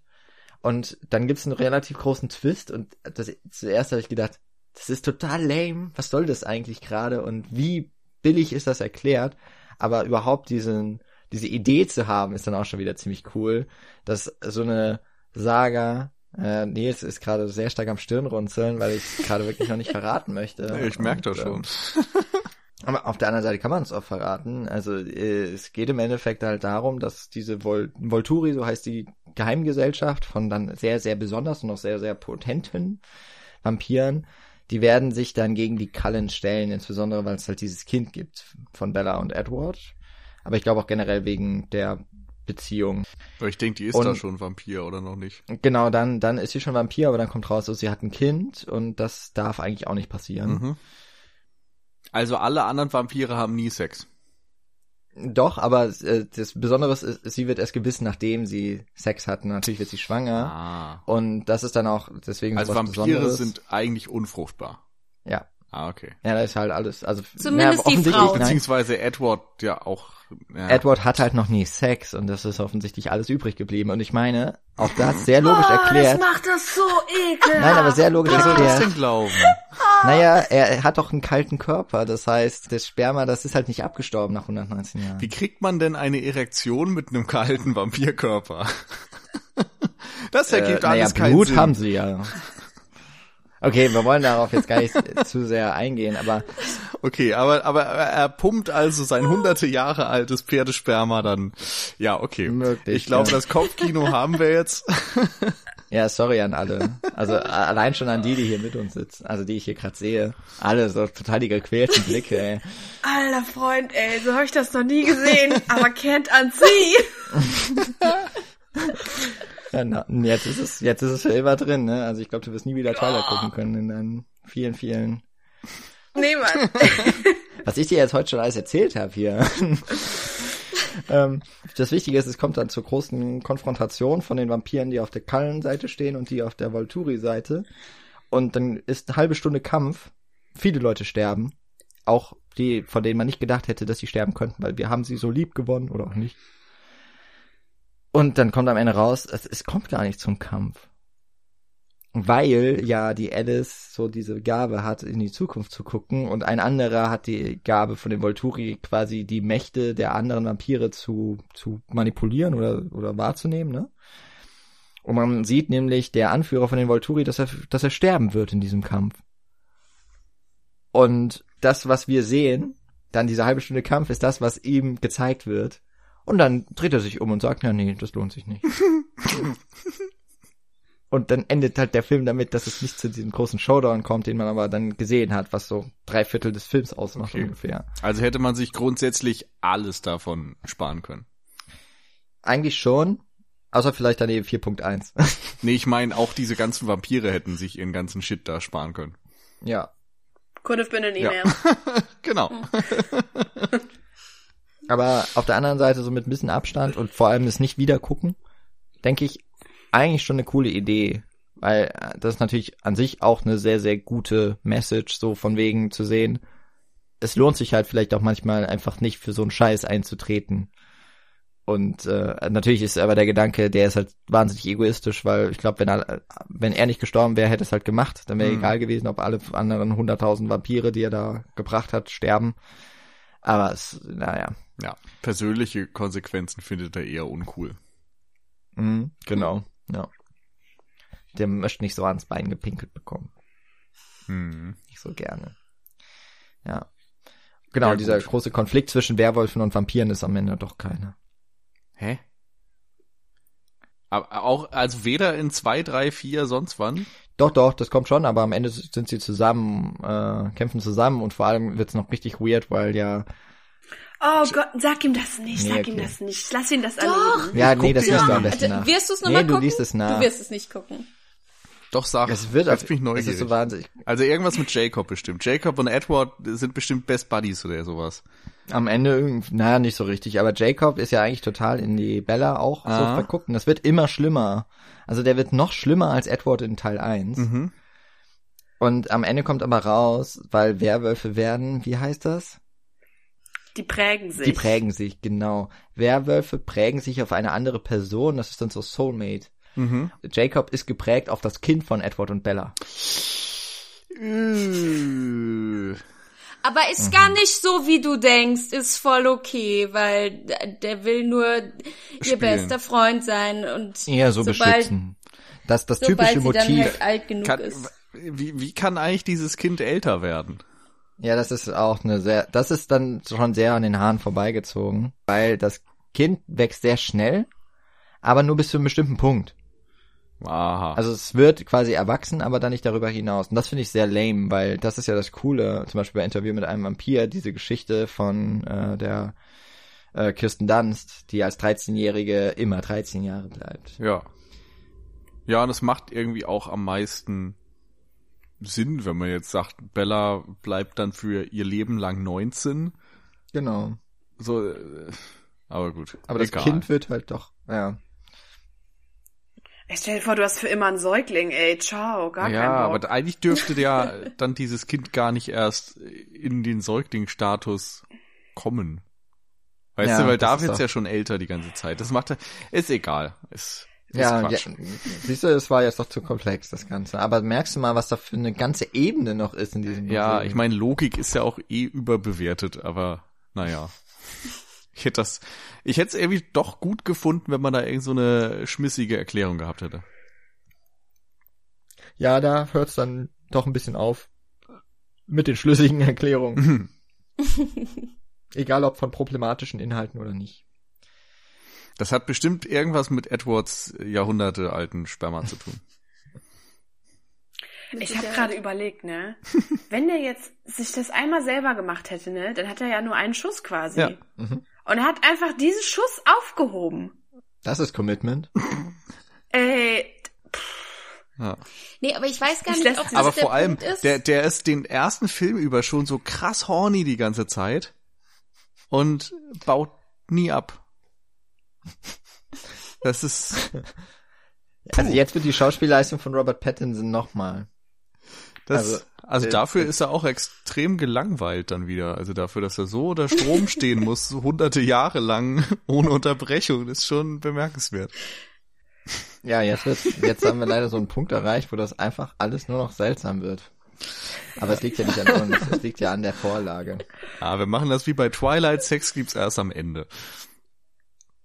Also Ja. hier, ne, Thematisierung und so weiter. Ach so. Wir waren die ganze Zeit jugendfrei und so langsam können wir jetzt mal zu den harten Themen kommen. Genau, was hat nämlich Daniel vom Spätfilm geschrieben? Bei iTunes heißt es jetzt auch nicht mehr nur noch explicit, sondern an, auch im Deutschen anstößig. uh, Mm. Mhm. Ich dachte eigentlich immer, es geht nur um Wörter, die man benutzt und nicht um Themen, die man behandelt, aber und ich weiß ehrlich gesagt gar nicht, ob wir explicit sind. Müssten wir wahrscheinlich. Wir haben bestimmt schon mal Fuck gesagt, oder? Jetzt ja, ja. jetzt schon. Ah, schade. naja, war, warum haben wir jetzt über Twilight nochmal gesprochen? Ihr habt schon gesagt, es geht im November weiter mit eurer zweiten Staffel. Aber es gibt noch einen aktuellen Anlass. Wir haben jetzt bestimmt unseren potenziellen 5000 HörerInnen in der ersten Stunde Lust gemacht, mehr über Twilight noch zu hören. Wir haben zusätzlich zur ersten Staffel, die man überall hören kann, wo man möchte, Spotify, iTunes und so weiter, wir sind, glaube ich, überall vertreten, haben wir jetzt auch noch die, äh, die erste Staffel auf YouTube gelauncht. Bedeutet, ihr könnt den ganzen Spaß jetzt auch hören und habt auch noch gleichzeitig ein Bild dabei. Es ist jetzt nicht so super spannend. Wir haben jetzt nicht so viel animiert, aber man kann unser Logo sehen und je nachdem, wer redet, blinkert das eine oder das andere Bildchen. Das ist ganz nett. Genau, das ist jetzt alles in einem, in einem Schwung hochgeladen. Das heißt, wenn ihr Bock habt, äh, euch mit YouTube berieseln zu lassen, während ihr irgendwelche Hausarbeiten macht oder sowas, dann könnt ihr das ab jetzt sehr gerne tun. Ich bin schon auf die 10-Stunden-Fassung äh, dann gespannt von so jeder Folge. So im Loop. Ja, ja, das kann man alles machen. Ähm, unser YouTube-Kanal heißt auch Nonsense Media. genau, das läuft nämlich nicht über dir Dodo. Man kann es dann über dir Dodo mit Sicherheit auch finden, aber äh, unser YouTube-Kanal heißt Nonsense Media. Genau. Name ist Programm. Tatsächlich. Auf jeden Fall. Und im November geht's dann weiter mit der nächsten Fanfiction. Genau. Äh, Im November haben wir, wir dürfen es jetzt sagen, oder? Schon. Hey, ja, mhm. sag. Okay. Im November geht's um Harry Potter. Wup, wup. Ich glaube, das habe ich wahrscheinlich am Anfang von, von dieser Podcast-Folge sowieso schon gesagt. Also, okay. Mit 16 habe ich eine Fanfiction geschrieben über Harry Potter und die wird ab November auch wieder auf Spotify und iTunes und überall Kannst du denn schon anteasern, um wen es da im Speziellen geht? Bei Harry Potter gibt's immer so viele Möglichkeiten, weißt du? Das stimmt. Es ist äh, hauptsächlich eine Ron Hermine Fanfiction. Oh, oh Gott. ja, oh, oh, oh. Also ich meine, es ist ja auch, äh, ich, ich, ne, ich man möchte nicht zu viel sagen, aber so ganz, wann ist nochmal deine Fanfiction angesiedelt gewesen? Zwischen Teil 2 und Teil 3 oder zwischen Teil 3 und Teil 4 von, von Twilight? Oh, da fragst du mich was. Ähm, Aber sie waren äh, noch nicht äh, verheiratet, ne? Nee, es ist im, im dritten Teil. Ja. ja. Weil bei dir halten sie es ja nicht ganz so lang durch. Eine sehr amüsante Folge. Oh, Alter, ey. Warum, warum werde ich an solche Sachen erinnert? Das ist wirklich schlimm. Du hast die ins Internet gestellt. Aber ich... Also das Build-up ist auch schon wahnsinnig gut dahin. Also deswegen, das kann ich ähm, auch an dieser Stelle möchte ich dann noch einmal eine sehr, sehr, sehr große Empfehlung aussprechen, dass ihr in dir Dodo reinhört, auf über welchen Kanal auch immer. Und das ist, das ist wahnsinnig gut portioniert. Nicht so lange wie unsere Folgen hier jetzt schon wieder. Das kann man sich sehr gut auch mal auf kürzeren Wegen anhören. Ihr seid ansonsten noch auf Instagram, glaube ich. Unser Instagram ist dirdodo-podcast, habe ich das richtig gesagt? Es ist immer unser Running Gag, dass ich nicht weiß, wie unser Instagram-Handle heißt, weil ich es immer vergesse. Genau, da könnt ihr uns äh, auch kontaktieren, sehr gerne. Und wir haben auch noch eine E-Mail-Adresse, aber die ist hier eigentlich nicht so wichtig, ne? Oder doch? Ähm, nee. Wir haben so nee, häufig E-Mails erwähnt in diesem Podcast. Ja, wir, wir, verlinken das sonst da in den Show Notes. Genau. Ja, das, das ist das, das kann jetzt eh keiner äh, sich merken, das schreibt jetzt eh hört. eh keiner mehr mit hier. Der, der. Aber wenn ich äh, das eben auch noch richtig gehört habe, damit es dann auch nach Staffel 2 potenziell weitergeht. Also ich habe schon eine Idee, wenn ihr noch keine Fanfiction zugeschickt bekommt, die ihr dann performen dürft, wäre sicherlich für Nils noch interessant, so ein 20-minütiger Überblick über Twilight komplett. Ja, also kann man eigentlich. kann man auch noch mal überlegen vielleicht. Das kann man ja sicherlich dann noch über andere Fantasy-Buchreihen äh, ergänzend hinzufügen. Also da wäre sicherlich noch etwas drin an Potenzial. Und ja, wahnsinnig großen Dank dafür, dass ihr euch diesen Abend hier jetzt für uns geblockt habt, dass es geklappt hat mit unserer wahnsinnigen Idee, die vor einem halben Jahr oder sowas schon mal, also erstmal aufgekeimt ist und dass wir tatsächlich, also auch da ganz, ganz großen Dank an Nils. Ich weiß, dass wir mal so überlegt hatten, dass wir ja auch so gerne auch über Filmpodcasts zum Beispiel verteilt, so über ein äh, Filme sprechen wollen, die eine Person sehr toll findet und eine andere Person hasst. Und es ist, man kann sich fast denken, ne? es ist wahnsinnig schwierig, eine Person, die einen Film hasst, nochmal dazu zu bekommen, den Film erstens zu gucken und dann noch darüber zu sprechen zu wollen. In dem Fall haben wir jetzt niemanden gehabt, der diesen Film toll findet, aber ganz viele, die finden, er ist eigentlich ganz schön problematisch und gar nicht mal so gut. Aber dass du dich darauf eingelassen hast, das ist doch sehr, sehr schön. Und deswegen vielen Dank an die gesamte Runde auf Sieger-Experiment mal über so eine Filmreihe zu sprechen, die man wahrscheinlich niemals bei uns im Podcast erwartet hätte. Und ich glaube, zu der, die auch noch nicht unterrepräsentiert ist in der Filmpodcast-Bubble. Wahrscheinlich. Man kann drüber streiten, ob es unterrepräsentiert ist. Sie ist jetzt da. Und ähm, sie lebt. Ich, es, es lebt und ich glaube, wir haben es ganz, ganz gut verpackt. Und damit ist auch alles gesagt. ähm, ja, vielen, vielen Dank, dass wir da sein durften äh, dass wir euren sehr, sehr schönen und sehr informativen Podcast gecrashed haben mit unserem strangen Dasein. Deswegen ähm, vielen Dank. Es hat mir sehr Spaß gemacht. War richtig schön, euch mal wieder in der Skype-Blase zu sehen. Hallo Nils! Ich winke. ja, fand ähm, ich auch sehr ja, schön. Ich fand sehr schön. Insofern, äh, für den Film selbst hat sich's nicht so gelohnt, aber äh, dieses Gesamtpaket war schön. Ach Mensch, wie schön, das ist ja wirklich toll. Ich würde mich dann ja komplett anschließen, es war super cool. Gerne wieder, wenn ihr über andere Filme sprechen wollt oder falls Nils auch noch die anderen Filme guckt und äh, denkt, ich muss darüber sprechen. Ich bin jederzeit bereit. Also. Es muss ja auch nicht im Podcast sein, es kann auch eine, eine private genau. Therapiesitzung oder sowas. Ja, also anytime, Ja, die brauche ich ja. dann im Anschluss vielleicht. Gut, dann äh, bedanken wir uns natürlich auch bei allen ZuhörerInnen da draußen, die sich auch hier drauf eingelassen haben, den also zum einen natürlich jetzt ganz, ganz doll, wahrscheinlich haben es alle schon gemacht, eben ihr Dodo noch mit eingespeichert haben, wenn es noch nicht passiert ist. Und wenn ihr aber doch irgendwie jetzt über Twilight zum Beispiel auf uns gestoßen seid, dann ähm, kann ich nicht versprechen, dass wir noch wahnsinnig viele Folgen dieser Art oder Filme dieser Art schon bislang besprochen haben, aber in unserem Archiv gibt es halt auch 302 andere Folgen, in denen sich vielleicht das eine oder andere auch für euch noch finden lässt. Es war wie immer sehr schön, Gäste dabei zu haben, diesen Podcast nochmal ein bisschen bunter und vielsprachiger quasi also zu haben. Insofern freuen wir uns auf jeden Fall trotz alledem, dass es dann beim nächsten Mal wieder total anders wird. Die nächste Besprechung dann in zwei Wochen. Und wünschen allen noch eine gute Zeit, wann auch immer ihr diesen Podcast gehört habt, danach.